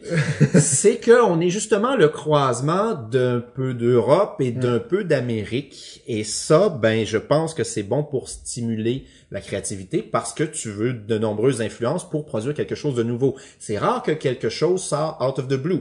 Quelqu'un qui a jamais joué à un jeu de société ou qui a joué à juste un jeu de société, il va faire un clone du Monopoly. Absolument. Euh, Ken Follett, l'auteur des Piliers de la Terre, il était à Tout le monde en parle il y a quelques années. Et puis, Guy Lepage lui demande quel conseil peux-tu donner à un auteur qui veut se lancer? Ben, il faut lire. Et il faut lire beaucoup, beaucoup, beaucoup. C'est très rare que tu vas sans, en ayant juste lu un roman la courte échelle, tu vas être capable d'écrire euh, une fresque comme les Piliers de la Terre. Donc, ça, ça pourrait être une force. Euh, on a un bon public euh, et il faudrait être capable de l'exploiter. Maintenant, on a un problème au Québec, c'est qu'on a une culture du consensus et on a toujours peur de blesser les autres. Et ça, ça peut être un frein quand on est auteur parce que c'est pas facile d'avoir des bons retours. Ah oui, ton jeu il est correct. Ok, je vais investir tout mon argent dedans. Même pas ton jeu. Ah oui, ton, ton jeu est bien. je- oui, oui, je l'ai aimé ton Je l'achèterais, moi. Oui, c'est ça. Ouais, ouais. Ça, c'est pas utile, mais pas du tout. Et euh, là, je fais des grandes généralités. Il faut faire attention. Là, je pense pas que tous les Québécois sont comme ça. Moi, j'aime bien ça m'ostiner. En fait, c'est Ah, un ouais. problème dans ma famille. Euh, mais en France, on a davantage l'habitude. La confrontation. de- Ouais. Et on, on peut s'ostiner, puis le lendemain, c'est comme c'est pas une chicane, là. C'est ça. On discute. Voilà. On discute. Des fois un peu intensément, mais bon. Euh, Je te dis qu'on discute. Et, et donc, ils ont, c'est plus accepté de dire, ben non, c'est moche ton illustration ou ton jeu m'ennuie. Politically correct, si. là. Ouais, c'est ça. Un peu trop. Un, peu trop. Puis des fois, c'est bien de se faire dire les, les choses. Euh, c'est pour ça que souvent, un des conseils que je donne aux auteurs, à la fin, ne demandez pas avez-vous aimé le jeu, mais avez-vous envie d'y rejouer? Hmm. S'ils ont envie d'y rejouer tout de suite, right now, on fait une autre game. Super, ça va bien. S'ils ont pas envie, faut voir pourquoi. C'est sûr que si c'est une game de deux heures et demie, t'as peut-être Il est 3 heures du matin. Bon, ok, t'as des circonstances atténuantes. Mais ça, déjà, ça, ça peut aider à aller chercher... C'est un bon conseil, justement. Ouais, vraiment. Est-ce que vous auriez envie de rejouer demain ou la semaine prochaine, mettons? Parce qu'au final, c'est tout ce qu'on veut savoir. Si, comme éditeur, tu publies un jeu, les gens y jouent, puis ils ont envie de rejouer maintenant ou demain, ben, ils vont aller l'acheter. Et c'est un peu la même chose pour quand t'es, quand t'es auteur. Donc, il, faudra, pour les auteurs québécois, être capable d'aller chercher du bon, de la bonne rétroaction sur leur jeu. Ça, ce sera un défi. Mais comme je disais, il faut arriver à se servir de espèce d'influence mixte qu'on peut avoir pour créer quelque chose de nouveau d'original.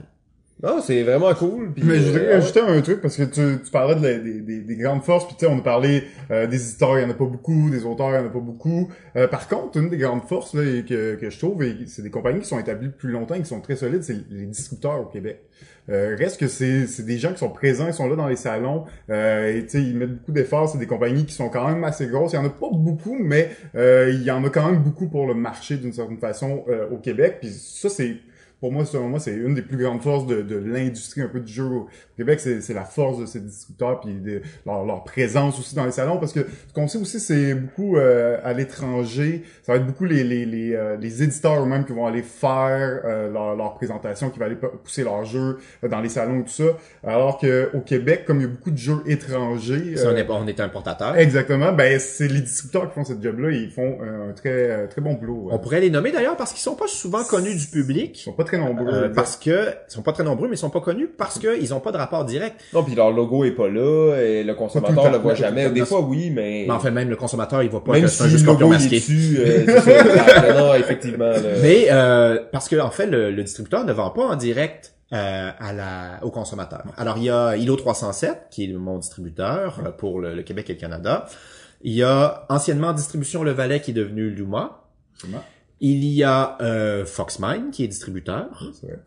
Il y a euh, distribution Dude ou Dude Game, je suis pas certain comment Ouais, elle s'appelle. Distribution. Dude Distribution, donc avec euh, Chantal Campagna.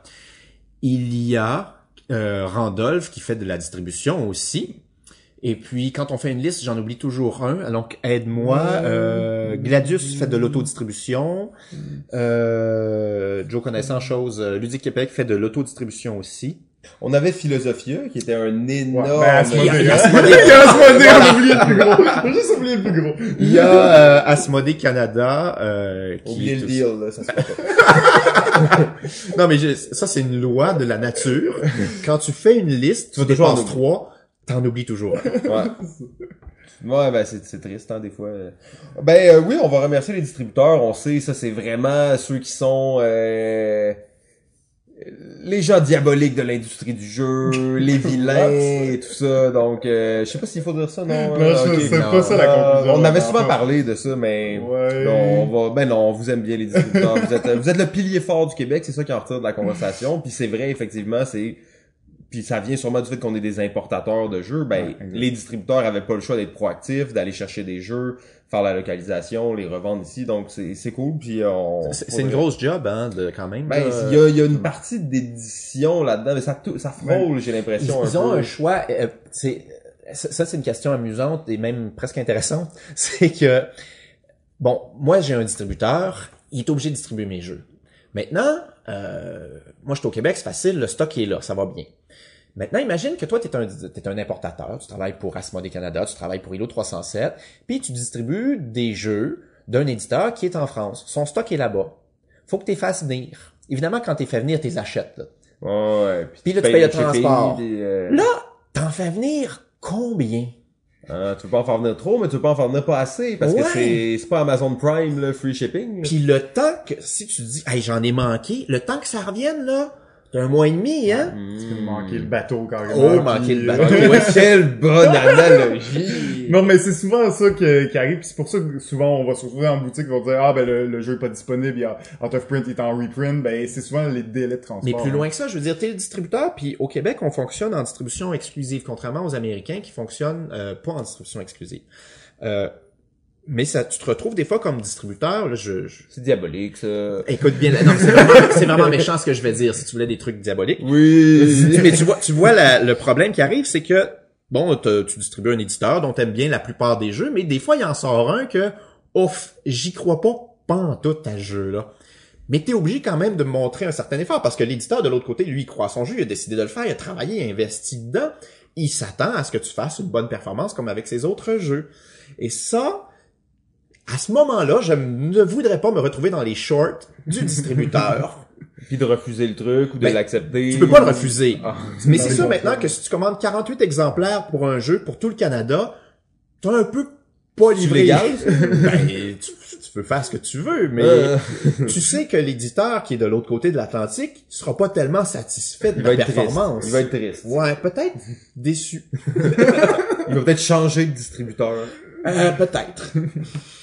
Ok, ben en fait, euh, sérieusement, euh, je m'attendais pas. Ben je m'attendais à ce que ce soit intéressant, mais pas autant. Puis là, on, on explose réellement notre euh, notre temps. J'ai Euh, pas le timing, j'ai pas regardé. non, non, on a, ça, on dépassé comme jamais. J'ai une idée, on fait deux balados comme. Ok, c'est bon, on la coupe là, puis on la reprend plus tard. non, non, ok, on va continuer, on va voir où on va arriver. Peut-être que nous, on va couper ça en quatre. Mais euh, on, on est reconnu pour buster le temps. Ouais, ouais, Mais là, tu regrettes, hein, de m'avoir invité, hein. J'ai une grand gueule, moi aussi. On a reçu plusieurs personnes avec des grandes bouches ici et euh, ben t'en fais partie absolument. Euh, on- mais quand même, on avait au moins deux questions vraiment importantes qu'il fallait absolument qu'on te pose. La première question c'est parle-nous du jeu Québec. Qu'est-ce que tu veux savoir? Une demi-heure. Ah, vas-y, Vas-y, je vais là. aller chercher la boîte. Prépare ta question. T'as-tu eu une bulle au cerveau quand t'as décidé de faire ça? Qu'est-ce qui est arrivé? Combien Pierre t'a payé? Est-ce que t'entretenais une relation secrète avec Pierre ou avec euh, Philippe? Par où commencer? OK, dites ça à personne, personne, personne. C'est un secret. OK. Mais normalement, je tripe pas sur tester des prototypes. Un éditeur devrait jamais dire ça. Ah, ton poteau, il a l'air de demander trop de tests. Non, non, non, non, moi, je touche pas à ça. Maintenant, je- j'ai joué aux premières versions de Québec, je pense en 2006 ou 2007. Ouais. Et puis, euh, le jeu a évolué, il a, il a gagné le plateau, il a été signé chez Philo. Et comme Pierre et Philippe sont des amis, euh, je participais parfois à certains tests pour développer Ah. le jeu. Plus le temps passait, et malgré le fait, comme je disais, que je tripe pas particulièrement sur tester des gros jeux, des prototypes de gros jeux, parfois, je choisissais de jouer à ce jeu qui était très imparfait, qui avait demandé encore énormément de développement, plutôt que de jouer à un jeu publié. Ah ouais, ok. Juste parce que t'avais quelque chose derrière, tu... Ce jeu-là avait quelque chose de très fort, d'une provoquait chez moi une grande émotion, une envie de rejouer vraiment. Et donc là, je me suis dit quelque part, euh, je pense que ça doit être à peu près 2009. Euh, j'ai dit à Pierre et Philippe, écoutez, vraiment là, je, je, je joue au jeu puis j'ai un plaisir fou malgré tous ses défauts.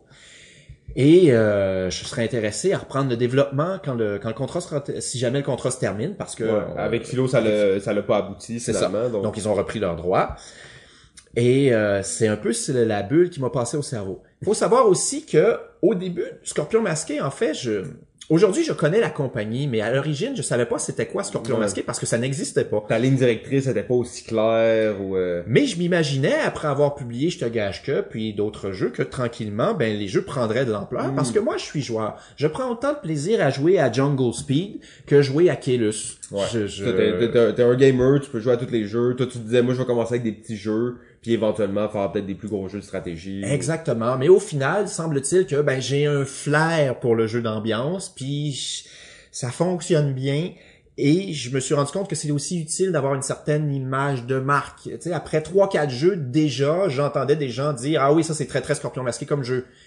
C'est quand même pas mal, après seulement trois, quatre jeux, d'arriver à avoir une image de marque ouais. auprès des joueurs. Moi, je me dis ça de Québec, en fait. Ah ouais, ça, c'est vraiment... euh, c'est ça que je pensais. Fait que j'ai été un peu déçu quand j'ai vu les derniers jeux. mais- Mais tu vois, comme joueur, euh, j'ai, je pense, dans le jeu de stratégie, il y a trois grands axes que j'aime beaucoup. Il y a les jeux de placement d'ouvriers, les jeux de majorité, puis les jeux de développement.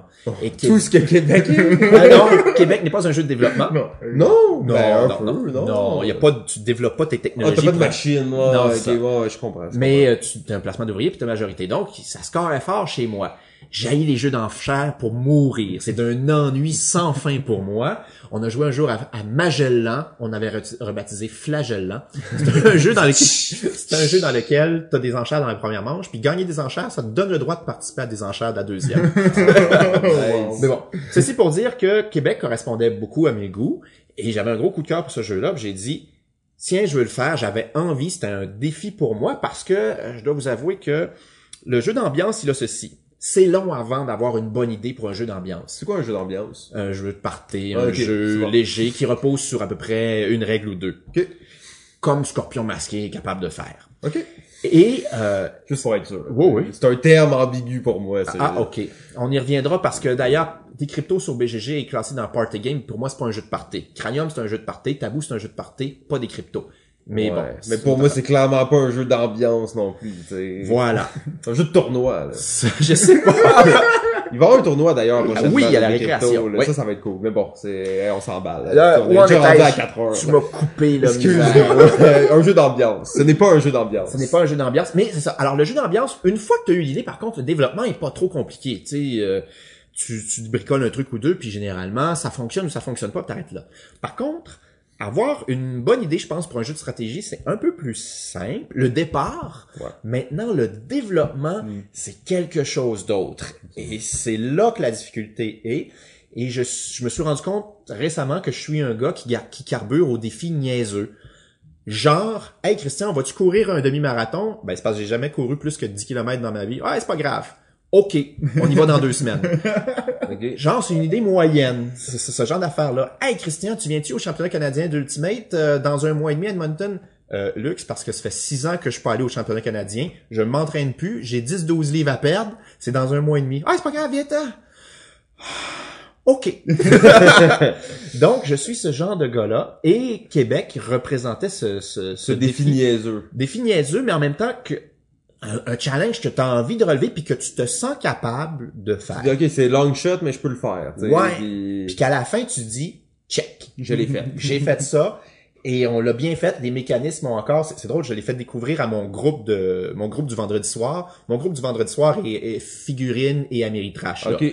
Pas euro. Fait une, une semaine sur trois, j'arrive à leur passer un Fait quand ils voient des cubes en bois, ils capotent. Ah, genre, écoute, ils s'en vont, genre. quand on a fini la partie de Navigator, un de mes jeux préférés de McGertz, ils ont fini en disant ouais ben je pense que j'aurais préféré remplir mon rapport d'impôt là. Ou je me sens comme à la fin de rapport d'impôt, quelque chose de même. Mais Québec a bien pas- passé chez eux, ce qui pour moi est un petit miracle. Donc Québec, vraiment c'était tout ça. Je n'avais pas d'enfant à l'époque aussi, ce qui te donne tes jeudis soirs libres, parce que pendant, je sais pas moi, six mois, ben, tous les jeudis soirs, on testait Québec. Et le lendemain, euh, le Scorpion n'avait pas non plus la taille qu'il a aujourd'hui. J'avais plus de, un peu plus de temps, j'avais moins de jeux, j'avais moins de marché. Et donc, je passais mon vendredi à faire des tableaux Excel de toutes les stratégies, les actions qui avaient été prises, puis je prenais des stats, le temps que ça durait, les, points, les pointages intermédiaires, combien de fois avait été jouée telle action. Donc, euh, j'avais le temps de faire ça à l'époque. Ben, en tout cas, moi, je trouve, puis avec GF, je pense les deux, on en a parlé tellement souvent de Québec, ça reste pour nous un des jeux les plus sous-estimés, même pas sous-estimés, mais peut-être pas assez connus. Puis là, en tant qu'éditeur, maintenant, là, tu nous as parlé en tant que ta passion pour Québec et euh, tout ça, mais qu'est-ce qui est arrivé avec ce jeu-là? Parce que selon moi, ce jeu-là, il y a la, la, le côté innovation, le côté diversité, le côté stratégie, dans le sens que tout est là pour que ce jeu-là soit encore joué maintenant parmi les, les gamers, particulièrement euro. Deux explications.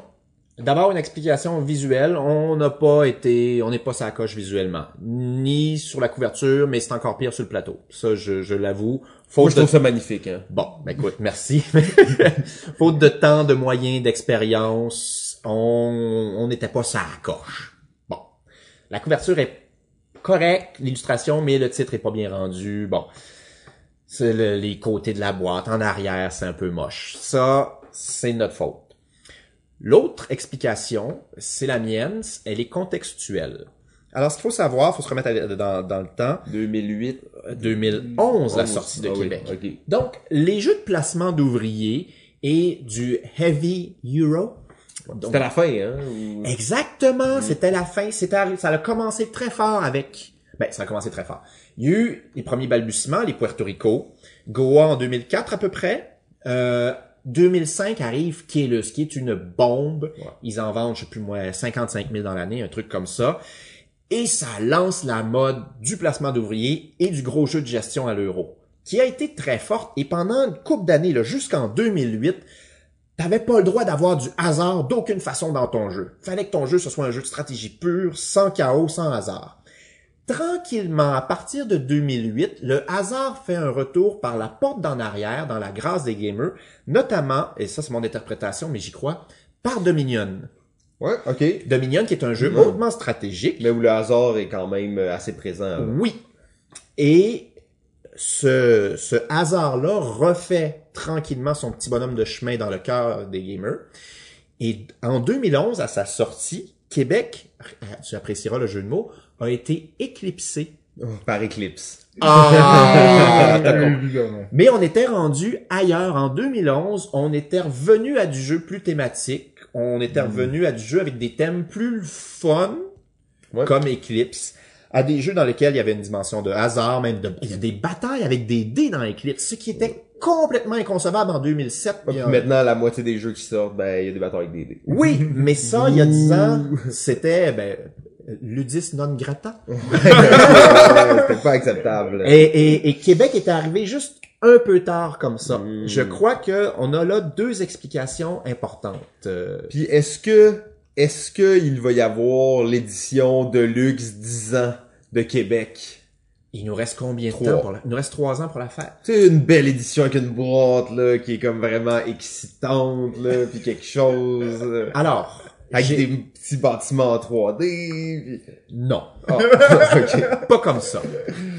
J'ai j'ai donc fait jouer euh, Québec à mon groupe du vendredi soir, dans lequel il y a Manu, Manuel Sanchez, le directeur Oui. créatif. euh, Il faudrait refaire le design du jeu. Ben en fait, lui, il, a- il, il aime pas les jeux calculatoires, il aime mais il a aimé Québec, il a même gagné en fait la partie. Il, il était Ah, le premier ouais. surpris. Ça, ça aide à aimer. Oui, je sais. Mais euh, il a été surpris justement de la encore de la fraîcheur parce que les mécanismes demeurent très Ce jeu-là, il ressemble à rien, même maintenant, là, puis il est comme, tu pourrais dire, ok, ce jeu-là, il a été fait cette année. cette année. Oui. J'ai l'impression que dans quelques années, on va encore se dire ça parce que c'est tellement un amalgame spécial. Alors, ben, t'as, t'as deux idées fortes. Un, la cascade, c'est-à-dire que quand t'es majoritaire, tu envoies tes cubes dans la zone suivante, puis ils vont être recomptés. Et l'autre truc qui est très très fort que moi j'aime, c'est que c'est moi qui décide quelles actions vous avez le droit de faire avec mon ouvrier. Mais j'ai intérêt à vous offrir des actions intéressantes. Et Là, ça, il y a ça une espèce de, d'aspect de, pas de négociation, mais presque. C'est comme, je vais-tu chez toi ou chez toi, mais cette action-là, mais il y, a- une tension qui est forte. Très très forte. C'est ça qu'on cherche, là, l'émotion forte. Donc, on a le souhait depuis plusieurs années, on aimerait ça pouvoir peut-être l'épurer un petit peu. C'est pas impossible.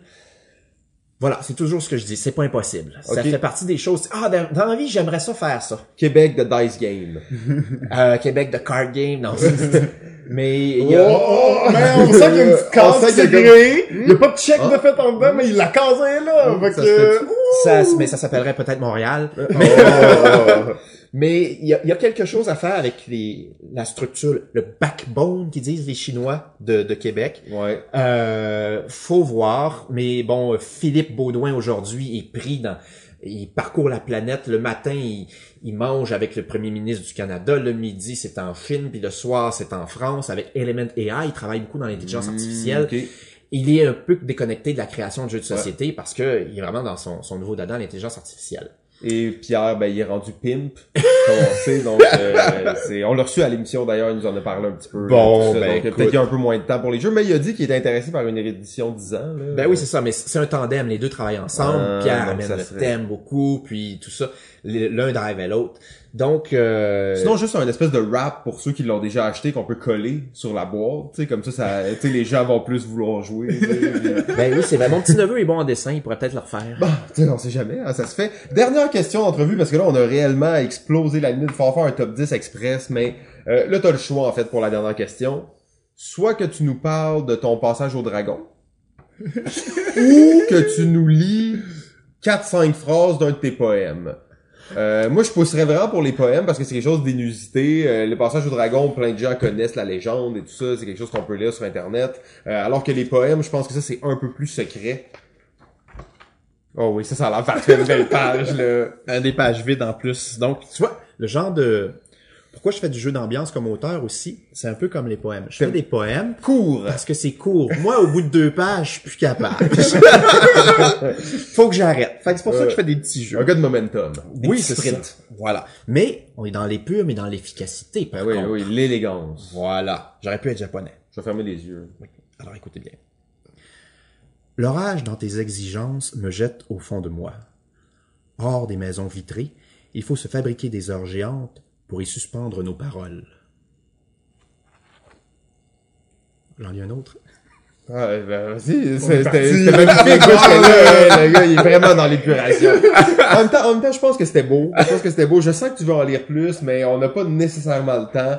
Euh, il va falloir que je le réécoute, plusieurs fois avant de saisir, vraiment, parce qu'on sait, hein, ça, c'est, c'est court, mais il y a oh, un autre petit, là. Là, le gars, il a pas ouvert son, sa- son mémoire de maîtrise depuis cinq ans, puis là, oh oui, c'est vrai, j'avais écrit ça, j'avais un talent. Il y a le mot éclipse dans celui-là. Ah, Ok, c'est bon, on y va avec un, avec un petit dernier, au moins, pour clore l'entrevue, là. Je me souviens, tu portais cette éclipse, une minute enfouie en nous, au milieu de mots échappés. J'habillais les jours de neige lourde. Comme nous disions, peu importe. Mon top Non, 10. mais- ok, ben non, ça c'est c'est bon, on voit que c'est un homme à multiples talents et tout ça, puis c'est pas de la frime quand on dit que c'est un poète. Donc, le top 10. Dans le désordre. Puis, dans le désordre, ne respecte aucune règle. Aucune règle. Alors, comme je vous ai dit aussi, hors d'onde, j'haïs les top 10 parce que au-delà du problème de ah, on est à quel moment, c'est quoi mon humeur, des gens présents puis de ma fatigue, euh, qui fait varier nos, nos goûts puis ce à quoi on a envie de jouer. Il y a le problème de est-ce que tu veux que je te parle des jeux qui m'ont marqué, qui ont construit mon identité de joueur ou qui m'ont amené à jouer, mais auxquels je joue plus beaucoup aujourd'hui? On pourrait nommer par exemple Loup-Garou. J'ai énormément joué à Loup-Garou, mais j'y joue plus aujourd'hui. Mais faut-tu que je le mette dans mon top 10 parce que c'est clairement un des jeux que j'ai plus joué dans ma vie. Il est-tu dans ton top 10? Il est pas dans mon top 10. Bon, fallait pas que tu le mettes. Non, mais C'est quand... Eh, un top 10, hein, c'est libre à chaque... On sait que c'est une question de shit, puis que ça fait chier tout le monde, puis y a Bon. pas une personne qui est arrivée puis qui était content. Il y avait des gens qui avaient des petits papiers comme ça, tordus dans leur poche, remplis de sueur. Puis ils étaient comme, ils ouvraient ça, ils étaient plus de lire parce que tout avait des teints. Mais ça, c'était écrit au plomb, hein, ça, fait que ça avait frotté. Ouais, non, c'est ça, exact. Les gens étaient vraiment inquiets par rapport à ça. Donc, numéro 10! El Grande! Oh, ben regardez, là, un classique. El. Grande. Alors, s'il vous plaît, jouez à El Grande, faites-vous plaisir. C'est un des jeux qui a le mieux vieilli. Il a 23 ans cette année, ce jeu. Et il reste encore frais, moderne. C'est un jeu européen, c'est un jeu de majorité. En fait, c'est pratiquement le jeu fondateur du genre des jeux de majorité. Un jeu de majorité, c'est lequel, c'est un jeu dans lequel on a tous des petits cubes qui représentent nos armées ou nos émissaires, et on a une carte divisée en régions, un peu comme un jeu de guerre, comme risque. Sauf qu'on va jamais détruire les unités des autres, on va plutôt tâcher d'en avoir juste Un petit peu plus. un petit peu plus que les autres dans un maximum de régions pour marquer des points. L'ennui, c'est que si tu te sépares trop, tu seras majoritaire à nulle part, tu feras pas de points. Et si tu te concentres juste à un endroit, ben bravo, tu vas gagner cette région-là, mais tu vas perdre toutes les autres. Absolument. Bien résumé un jeu de majorité, ça, c'est... Je penser à Québec? Un petit peu, un petit peu, oui. Et El Grande, ben, il s'explique en moins de cinq minutes. Il est très efficace, il est très violent, mais il est vraiment euh, agréable à jouer, rapide, euh, élégant, comme je disais. C'est un jeu fondateur vraiment très important, marquant, qui demeure agréable à jouer aujourd'hui. Ouais, et ça c'est intéressant que tu le mentionnes. Il y a plusieurs personnes qui l'ont mentionné déjà. Il y a des jeux qui ont été très fondateurs, qui ont été très bons, mais qui ont un peu mal vieilli ou tu sais qui ont été un peu déclassés par d'autres jeux. Ben, tu vois, Kélus, dont je parlais tout à l'heure, j'étais un gros fan de Kélus, je dois avoir une trentaine de parties au compteur, mais de l'aveu même de son auteur, le jeu a vieilli et Ben, il y a puis- été, tu sais, il y a eu tellement d'innovations qui a été faites sur ce thème-là en particulier. mais, mais, mais, mais, saviez-vous que Oh, Dice Game de Kaelus, non? Kélus s'en revient 2.0? Pour de vrai, Oh, avec rebooté, avec des nouvelles. Euh, Qui est jouable en une heure avec euh, des Ah, streamlinés, toutes euh, ça. Par... Oui, oui, oui, il travaille Cool. là-dessus. Ben, El Grande, c'est un des jeux qui a Ouais. justement très bien vieilli. Numéro 9! Numéro... Même s'il n'y a pas d'ordre. Ouais, c'est ça. le- Ok, tu le fais à l'envers. ouais, ouais, C'était pas ton topper, ça? Space Alert. Ah ben Oh, oui, on, on- El Grande pis Space Alert, on a pas mal mon top. Ah euh, ouais, ok. Ok, on Ça. le fait à l'envers. et C'est aucune convention n'est respectée aujourd'hui. Space Alert Space Alert. est un genre de jeu qui existe depuis une dizaine d'années justement, qui est le jeu d'ambiance pour gamers.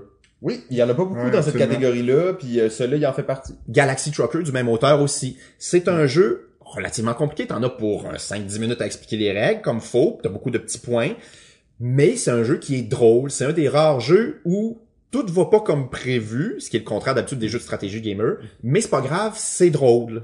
Le fait qu'il est coop, ça aide un peu cet aspect de chaos. Justement, ouais, on peut parler de Galaxy Trucker maintenant parce que euh, c'est parti pour un bout là. mais- Non, non, mais il est pas, il est pas dans mon top 10. Non, c'est Mais ça. tu vois, puis Space Alert aussi, c'est un jeu coop, c'est un des rares jeux coop où t'as pas le problème du mâle alpha ou du joueur alpha. La- le temps réel permet d'empêcher ça, puis euh, Donc Space Alert, euh, rapidement, c'est un jeu coopératif. On est dans un vaisseau et on se fait attaquer. Et là, on a une bande-annonce qui nous dit en temps réel les menaces qui arrivent vers nous. Donc, est-ce que c'est des vaisseaux ou des astéroïdes qui foncent sur nous, ou bien un virus qui est rentré dans notre ordinateur, ou un alien qui a carrément euh, pris d'assaut notre euh, navette spatiale. Et nous, on va programmer des actions. Et une fois que le temps est terminé, on va simplement résoudre ce qu'on a programmé et voir si on résiste encore et toujours à l'envahisseur. Non, très cool comme concept aussi, puis avec l'idée qu'ils ont rajouté une application maintenant, ben ça Ah, je savais même pas. Ouais, où la trame sonore est rendue, tu peux l'avoir sur une application, donc elle est plus toujours la même, même s'il y, était quand- il y en avait quand même quelques-unes, puis elle était c'est dur de s'en rappeler, mais là ça te crée des genres d'encounter aléatoires à chaque fois. Fait que ça ajoute un petit touche. Génial. Numéro 3, Mare Nostrum. Numéro 3. Oh oui, ça c'est un jeu que j'ai jamais joué, mais que Et ça fait plusieurs personnes qui nous en parlent. Ça, ça euh, manque à notre culture. Ouais, là. ouais, C'est tu vois, une les on a Mare Nostrum longtemps été mon jeu euh, préféré. Euh, Mare Nostrum, et c'est c'est un genre, comme tu l'as dit, le genre civ, civilisation, qui en a eu beaucoup, beaucoup. C'est une, des- à mon sens, des meilleures... Il n'est pas purement civilisation parce que tu développes pas tant que ça. Tu sais, l'aspect mécanique puis améliorer son engine, c'est pas tellement là. Mais on est autour de la Méditerranée puis on incarne une vieille civilisation, machin. Ce qu'il y a de bien dans Mare Nostrum, c'est qu'on a vraiment le croisement de l'école américaine et de l'école allemande. hmm. La thématique est, est présente. La thématique est présente. On a des combats avec des dés, euh, puis on peut attaquer les autres joueurs. Donc, on a le côté américain, puis on, on sent vraiment très bien le thème. On a des pouvoirs spéciaux euh, qui sont très très différents, surtout avec l'extension. Donc, tu peux avoir des dizaines et des dizaines de pouvoirs différents. De l'autre côté, on a toute l'élégance d'un jeu allemand qui se joue en trois phases avec une mécanique de commerce très très maligne qui a été reprise plus tard pour faire juste un jeu qui s'appelait Mondus Novus de Bruno Catala et Serge Laget. Donc, si vous avez joué à ce jeu-là, publié chez Asmodée, c'est juste juste la phase de commerce qu'il y avait dans Mare Nostrum. Ok. Et donc, euh, vraiment, Mare Nostrum est à la croisée des chemins. Et c'est un jeu qui date d'environ 2003. Mais euh, vraiment, j'ai pas joué à la réédition. Moi, je n'ai que la vieille version qui est qui reste un, un- vraiment un super euh, beau jeu et qui joue en deux heures. C'est Ouais. très agréable. Un beau gros jeu de plateau avec, tu sais, c'est épique puis on a nos, chacun nos, nos figurines. Mais ça dure un nombre de temps respectable. Ouais, c'est ça. Numéro 4. Numéro 4. Numéro 7. Ouais, c'est toujours le même. Perudo. Ouh, Oh, Perudo, le Hein? jeu d'ambiance. Parfait. Écoute, je veux dire, les jeux de bluff, c'est fort le bluff, hein. Ben, C'est... Quand t'avances, là, pis tu cales 5-6, t'en as pas un maudit en dessous de ton gobelet, là. Ça, c'est drôle. Pis t'as t'as le chic chic chic chic chic. Juste ça, hein, ça, ça marcherait pas pareil si c'était autre chose. Ça met un fun noir, pis c'est pour ça que j'ai mis Perudo à la place de Cacar la canne poker, Bug Bluff, ou le poker des cafards, je sais pas comment vous l'appelez, mais qui est aussi un jeu de bluff pur. En fait, c'est une once, là. Tu, tu te l'insères dans la veine, là. Sauf que Perudo, il y a quelque chose dans le matériel et dans dans le truc impossible qui arrive. Il y a toujours dans une game, un moment quelqu'un qui a six pacos pis qui te lève ça pis tu dis, tabac! Ah, c'est incroyable! Ah oui, ça vient de se produire, tu sais, je veux dire, t'as, t'as 18 dés puis t'as 17-6 puis tu fais comme, mais voyons donc! Dans quel monde sommes-nous? Donc, ça, ça se passe à Perudo, c'est cool. Absolument, très, très, très bon Bon choix. J'ai mis Insider, dont vous avez Oh. amplement parlé. un peu, un peu parce que il vient faire la job du jeu à identité secrète, Ouais. mais aussi un peu la job jeu de devinette, jeu de party Le jeu de devinette vraiment simple. Oui, oui, faut que tu devines mon mot. Ah J'ai le- sa coche dans ma tête, c'est, c'est, Le jeu de devinette, mais c'est... Non, ouais, vas-y, vas-y. Parle, Non, mais ça, ça, ça va rejoindre un peu quasiment, je t'allais dire, l'identité québécoise dans le jeu de party. On est à Noël, t'es en groupe, puis t'as ma tante chose qui, qui me fait, qui, fait, qui me fait deviner sa coche en mimant. bon, c'est bon, pas ça, Insider. C'est Insider, c'est plutôt l'idée que moi j'ai un mot secret, je le sais, et puis il faut que je le fasse deviner, puis ben donc tout ça mais mélangé avec un jeu à identité secrète. Et c'est à la fois très traditionnel puis très novateur en même temps des mélangés dans une game qui dure quoi là 4 minutes? Ouais, à peu près. C'est vraiment rapide. là, Euh. Mais On Game, il m'impressionne tellement la ligne de jeux qu'ils sont en train de créer là. Pour moi, c'est c'est vraiment impressionnant. Là. Tu sais, chaque jeu qui sort, t'es comme, ok, ça ressemble à plein d'affaires que je connais, mais ils l'ont comme Et là, c'est vraiment japonais, là, tu sais, ils l'ont minimalisé, ils en ont tiré l'essence, puis comme, t'es comme, oh, c'est La substantifique moelle. Ah, ouais, bien dit, bien dit. On a des on est vieux, on est T'as-tu ça dans ton mémoire, ou non? Non, non, mais évidemment, ça m'a, c'est un film qui m'a, qui m'a marqué. Euh, Yo, cat! Numéro 4 ou 6, mais où es-tu, où es-tu, où es-tu? Ah, il est ici. Ah, ben, tout ce qui est, ben, pas, non, pas tout ce qui est, mais, CCG. ouais, Magic slash jeu de cartes à collectionner, donc on en nommera trois. Magic, euh, Star Wars CCG par l'éditeur de Cypher, donc qui est le premier jeu de cartes à collectionner dans l'univers de Star Wars. Et ce jeu-là, encore aujourd'hui, euh, il a son fanbase parce que c'est un jeu qui était narratif à un point qu'on ne soupçonne pas. Pour un CCG. Pour un CCG, ah oui, vraiment. C'est quoi le nom, excuse-moi? Star Wars CCG, Customizable Card Game. Customizable, pas collectionable. Non, Customizable. Ok. Et euh, je pense qu'ils ont enlevé le collectionnable justement pour faire moins peur. C'était par le défunt éditeur Decipher. Decipher, des cryptos, tout est dans tout. Ah, Et donc, euh, dans C'est Star ça? ou- Ok, c'est bon. J'étais comme, hey, shit, le Power Rangers va arriver bientôt. Mais dans Star Wars CCG, tu sais, tu, tu, tu pouvais mettre la Death Star en jeu, mais tu avais un rayon pour la péter. Tu pouvais convertir Luke au Dark Side. Tu pouvais prendre Luke qui était vraiment pas bon, mais lui faire faire des Jedi tests pour le rendre Jedi Master. Tu pouvais vraiment... Tout était narratif. Tu pouvais avoir Lando Calrissian qui était méchant au début, mais le remplacer par sa version gentille. Tu pouvais avoir, mais et tout ce qui était dans l'univers de Star Wars. Euh, je mets un costume euh, de Stormtrooper pour me faire passer pour un, un Stormtrooper puis rentrer dans la Death Star. C'était là dans le jeu. Alors vraiment, d'un point de vue narratif, c'était malade. Le jeu était pas sans défaut, mais t'avais vraiment quelque chose d'original. Puis ce qui est très cool aussi, c'est que ton deck de cartes était obligé d'avoir 60. C'était et là on parle d'un jeu qui date de 95, c'était à la fois les cartes avec lesquelles tu jouais, mais c'était aussi ton mana et tes points de vie. Ah ouais. Donc, tu sais, aujourd'hui, quand on se fascine pour les jeux comme Glory to Rome où une carte sert à deux, trois. Ouais, affaires, ça ben, existait depuis longtemps. Ouais, c'est ça. Puis il l'avait fait d'une façon originale. Fait que là, plus tu pigeais de cartes, ben plus tu avais de grandes possibilités pour les jouer, mais ça voulait dire deux choses. Que tu avais moins de points de vie, parce que tes points de vie, c'est ton deck. T'as plus de deck, t'es mort. Deuxième affaire, si tu piges beaucoup de cartes, c'est que t'as plus de mana pour les caster. Et t'avais une belle tension, là, vraiment, ça a été un beau jeu, que j'ai mis beaucoup trop d'argent dedans. T'as-tu encore ça ou? J'ai encore mes rares, puis peut-être mes decks. Euh, ok. Un jour, faudrait peut-être. euh, Je te montrerai ça après. Et enfin, Warhammer Invasion, euh, le premier LCG, en fait, de Fantasy Flight Game, qui est, disons-le, un clone de Magic, mais qui est arrivé plus tard, donc qui a su apprendre des qualités et des défauts de Magic. Et Warhammer Invasion est un jeu violent. et c'est jouissif. Tu joues un tour, pis tu es sûr que tu viens de gagner la game, et là, tout à coup, l'autre, il ressort un truc impossible, là, bang, vlant dans les dents. Et le jeu est rapide parce que une carte, quand tu la mets en jeu, tu peux la mettre soit pour qu'elle aille se battre, parce que c'est le but, c'est d'attaquer l'autre, soit pour avoir plus de, de mana pour caster, appelons-le comme ça, ou tu peux la mettre de l'autre côté de ton board pour piger plus de cartes. Et là, tu as un beau dilemme. Est-ce que je vais me défendre et attaquer, ou est-ce que je veux avoir plus de mana pour caster, ou est-ce que je veux avoir plus de cartes parce que j'en ai besoin pour... Et c'est vraiment très, très, très malin.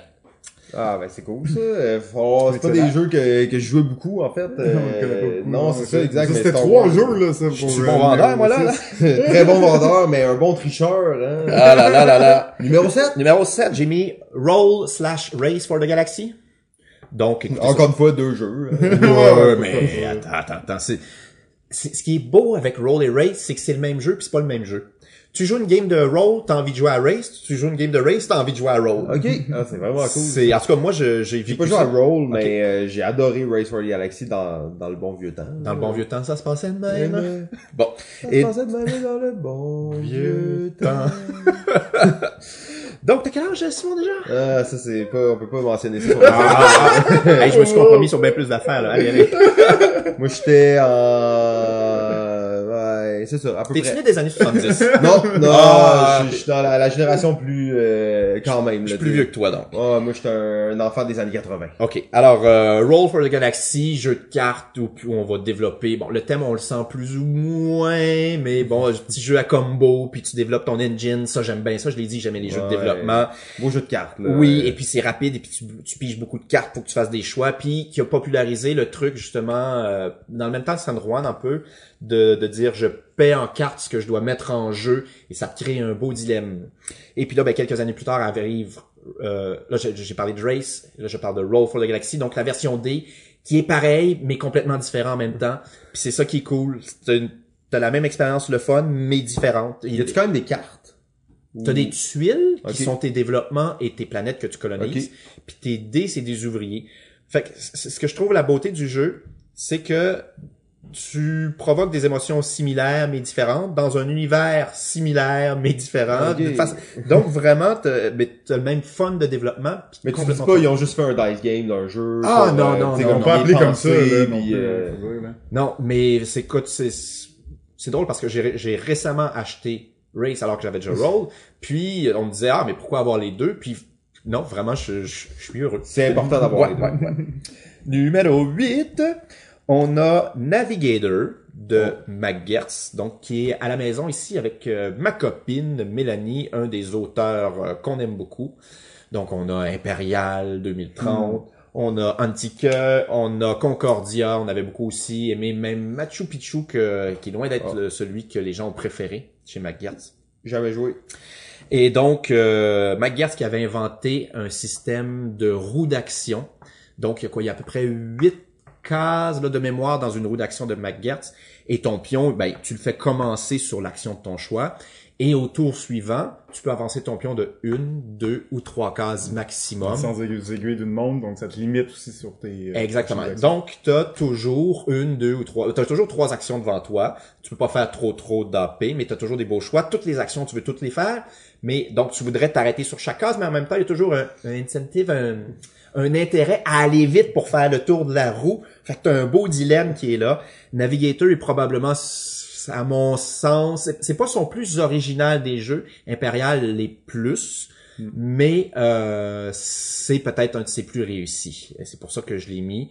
Puis t'as aussi un autre mécanisme que j'aime beaucoup. T'as un mécanisme de boursier slash spéculation. OK. Faut que tu arrives à prévoir ce que les autres vont produire pour toi le transformer. Parce que si tu fais la même chose que les autres, ben tu feras pas d'argent. C'est un jeu qui est très économique. OK. Ah, J'aime- cool. j'aime beaucoup c'est intéressant, là, les jeux qui arrivent à bâtir un engin, mais qui se bâtit avec qu'est-ce que les joueurs font, dans le Et tu vois, c'est ce que j'aime dans un jeu comme Québec, dans un jeu comme Navigator, c'est que la partie, elle joue bien sûr sur le plateau, mais elle joue sur, ben, dans les yeux des autres. Faut que tu arrives à voir ce qu'ils vont faire, et si tu arrives à l'anticiper, ben, tu vas gagner. Ouais, puis c'est pas de la négociation en tant que telle, il y a pas d'échange entre les joueurs, mais il y a une espèce de lecture de où le jeu s'en va, c'est quoi les tendances, qu'est-ce que les gens ont besoin. Et c'est très jouissif de se dire, moi j'ai souvenir de parties de Navigator où j'avais commencé une stratégie, je sais pas moi, de produire du sucre, puis là je vois les autres commencer à en produire, je dis ah non, je suis dans la chenoute. Puis là tu prends une minute pour dire OK, je suis à un tournant de la partie, là il faut que je change de stratégie, qu'est-ce que je fais? Puis tu, tu prends le moment pour analyser, OK, ils vont se diriger là-bas, fait que moi je vais faire ça, mais c'est très risqué parce que tu avais déjà commencé une autre stratégie, il y a un coût à changer de stratégie. Mais à la fin de la game, ça a été payé, payant. ah Puis là, ah, c'est cool ça. Ça n'a pas été juste une analyse mathématique du plateau, ça a été une analyse des stratégies Des autres joueurs. Et ça, Ça, c'est intéressant. Ouais, moi c'est ce que j'aime. J'aime l'interaction dans les jeux. Et juste Scorpion Masqué, il y a toujours beaucoup d'interaction. Et puis ça, ça, on l'a dans Navigator. Hmm. Numéro 9, on a mis le bon vieux 6 qui prend. Oh, 6 Nimt. 6 Nimt. Alors, si vous n'avez pas joué à 6 Nimt, écoutez, c'est un, un des ancêtres du jeu de cartes. Ça date quoi, de 99 à peu près, ce jeu-là? Euh, Je sais pas, mais ça, ça date d'il y a un certain moment quand même, puis la boîte Euh, on fait ça. présager qu'à- que ça, que ça date de plus, là, tu sais. Hey, si tu moches rien qu'un peu, on va se le dire. Ça, c'est un jeu, justement, qui a manqué d'amour au niveau de, de, de- de la direction artistique, là. Oui, oui. J'ai de la misère, je, je préfère le traîner dans un sac, Ziploc, Ça fait moins peur. parce que j'ai plus de chances de le faire jouer que si j'avais de la boîte. Et pourtant, ce jeu-là, tu le ressors année après année, ça marche toujours, qu'on soit 4 joueurs, qu'on soit 10 joueurs. Il n'y en a pas beaucoup des jeux. De, De 4 à cartes. 10 qui sont aussi bons, puis qui sont simples. Et puis c'est un jeu aussi qui a, qui a, qui a participé à construire ce mécanisme-là, que je, je pense que Joël Orandolph, il aime beaucoup, qui est le choix simultané. Tout le monde a choisi une carte en même temps. Là, on en a vu, on en a vu du draft, du Seven Wonders, entre autres. Mais euh, avant, c'est ce qui prend. Il y avait peut-être eu Stupide Vautour dans les mêmes Ah, années. c'est dans le même genre, un peu, Ouais, euh, mais et, et ça vraiment c'est c'est un jeu qui est, qui est rafraîchissant, qui aujourd'hui encore reste très original de dire, attends, tu choisis une carte, on fait juste les placer en ordre croissant, mais si tu as placé la sixième dans une ligne, tu dois ramasser de cette ligne-là, puis ça te donne des points négatifs, comme si on un peu on jouait à la dame de pique. Et euh, ça demeure très original, pas trop imité, et ça Absolument. marche Mais bien. ça a le côté jeu de levée qui est simple, accessible, mais qui est pas comme C'est un trop traditionnel dans, trop dans le jeu de levée avec le, le- le- Comme tout le monde le- joue en même temps, on peut jouer à 10, puis une... mo- Euh, C'est plus long, hein. Mais non, c'est ça, ça, ça prend 30 secondes, donc tu, tu joues une partie en 5 minutes, puis t'en refais une autre, c'est vraiment cool. Bon choix, bon choix. Numéro 10, Wow. on reste dans le jeu d'ambiance. Je crois pas avoir jamais perdu une partie de Time's Up. Oh, ok, on a, on a un champion ici peut-être. euh, Donc, euh, ben écoutez, on, on va retrouver le jeu de party, le jeu de devinette. euh, donc, euh, celui-là a su le, le renouveler de d'agréable façon. Ouais. Et puis, euh, il y a quelque chose de le fun dans la facilité. En fait, la, la progression. C'est qu'au début, c'est facile, je veux te faire deviner quelque chose, ben je te le décris en entier. Mm. Et après ça, il va falloir être créatif puis se souvenir quel mot a été déterminant dans mon explication pour te faire redeviner la même affaire. Donc, il y a, il y a une belle innovation là. Ouais, Et le mime à la fin, qui est, qui est un classique du jeu de ma tante chose, qui va nous faire deviner ça, Ça. Ouais. Oh, ok. si. Ouais, excusez, là, ça fait ça fait trop longtemps qu'on est là. Moi, j'ai perdu le contrôle. Faut que je me retienne, moi. euh, de, de- de- C'est quoi, là? Ok. C'est déjà fini, de toute façon. Donc, euh, ben, euh, super top 10, en fait. Hein, je pense que t'avais pas à être euh, à être gêné. Euh, ton top 10 est, ma foi, assez respectable. Oui, va- varier un peu aussi. Varié, on a du party, de la stratégie, on avait un peu de tout. Euh, ça paraît en fait que Jimmy n'était pas là aujourd'hui pour nous ramener à l'ordre. Jimmy qui est notre directeur technique, qui s'occupe que les épisodes se passent de façon respectable malheureusement, ne pouvait pas se déplacer ce soir. C'est la faute aux Power Rangers. C'est la faute au Power Rangers, on a au moins passé 10 minutes là-dessus. Donc ça, ça nous a pris du temps. Euh, Christian, j'espère qu'on va avoir la chance de, de se reparler, de repasser du temps ensemble. Euh, Il n'en tient qu'à vous. ben euh, nous on cherche des, des invités récurrents sympas là, tu sais parce qu'on a invité plein de monde puis la plupart du monde était un peu plat. Voyons Tu sais, donc. c'est comme Euh, donc on cherche des gens qu'on pourrait réinviter plusieurs fois, tout ça. Si ton bureau va être moins loin, peut-être que ça pourra se donner. Euh, mais merci énormément d'avoir pris ce temps-là. Merci Euh, beaucoup, on sait que c'est quand même beaucoup de temps. On te souhaite la, la meilleure des chances avec tous les nouveaux projets. Je sais pas s'il y a euh, les gens peuvent suivre où là, les nouveautés pour le Scorpion masqué, c'est où la meilleure place, je sais pas s'ils veulent rester au courant, acheter tous les jeux qui sortent, puis capoter, genre Ben, écoutez, un du Scorpion masqué. Les Facebook puis les Twitter, on est là. OK. Et puis, euh, on a un Instagram aussi, euh, qui est alimenté par Hélène Vigneault, justement.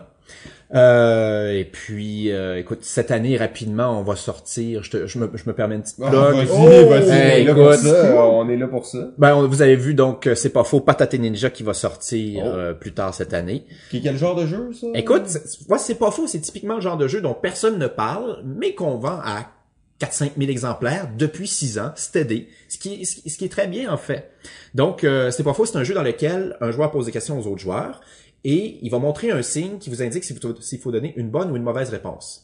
Donc, euh, je te montre le signe carré rouge qui t'a donné une mauvaise réponse. En même temps, je te demande de quelle couleur sont les schtroumpfs. Faut que tu répondes plus vite que JF. Bleu. Euh, pas bleu, en fait, vert. Euh, donc, c'est un jeu de vitesse où il faut dire la vraie chose ou la mauvaise chose, mais c'est des questions simples. Et, comme, tu sais, si je te demande de me dire de quel instrument joue un saxophoniste, mais qu'il faut que tu donnes une mauvaise réponse, t'as juste le mot saxophone, puis t'es super stressé pour répondre plus vite que l'autre. Fait que c'est beaucoup plus difficile que ça n'en a Ah, l'air. Et là, on en a fait une version famille, où au lieu d'interroger votre culture, puis là je mets des gros guillemets qu'on voit pas à la radio, euh, on va interroger une illustration très très drôle qu'on a mis au dos de chaque carte. Patate et Ninja, c'est ça? Patates et ninjas, c'est ça. Il y aura des patates des ninjas et des patates et des ninjas.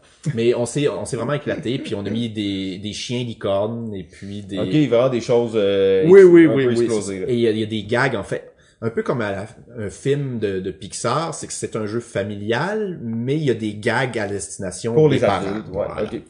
Et on va sortir, peut-être, j'ai commencé à en parler tranquillement, Oh. sous couvert du secret. On va sortir notre prochain jeu de la gamme Petit Monstre, dans lequel il y a Chasse aux monstres, à la bouffe, Monstrueux et Wendigo. Et ce sera la réédition du jeu Zombie Kids qu'on avait fait il y a 4 ou 5 ans. Et on va en faire un, j'oserais dire, le premier jeu type Legacy pour enfants. Oh, des grosses courses!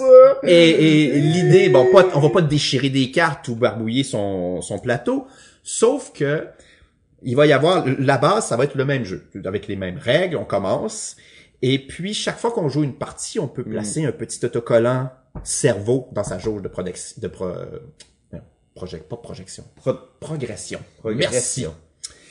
Et euh, un peu à la manière du jeu vidéo, il y a des achievements à réussir, Euh, des un jeu de badge, là. Et puis, chaque fois que tu en réussis un, tu le coches, puis tu peux mettre un autre cerveau dans ta jauge de progression. Et rendu à un certain niveau, ben là, tu peux euh, ouvrir une enveloppe Ah. qui te donne des nouveaux pouvoirs, des nouveaux modes de jeu, et le jeu va s'enrichir progressivement, puis tu peux jouer, euh, puis découvrir des nouvelles affaires pendant 20-30 parties.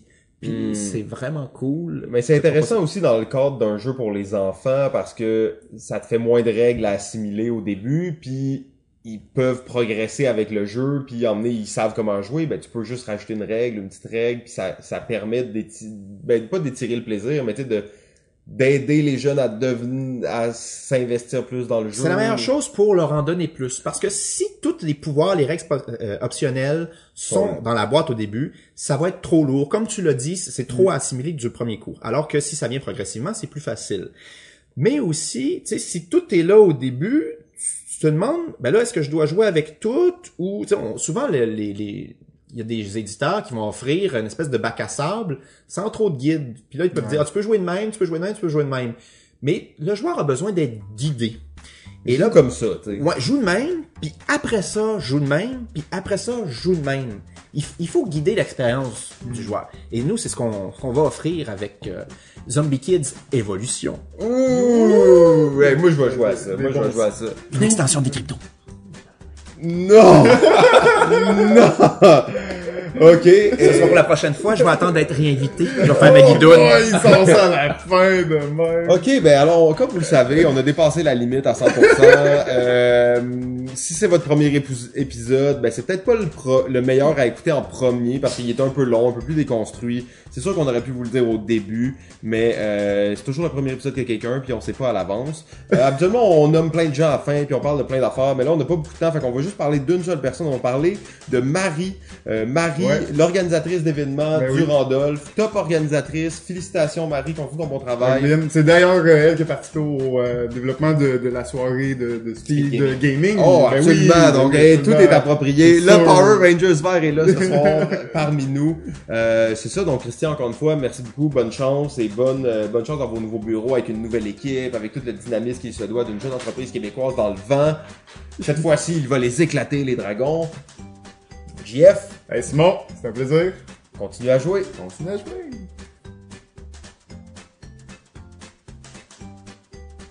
Balado Ludique remercie son diffuseur jeu.ca. La musique est une gracieuseté de bensound.com.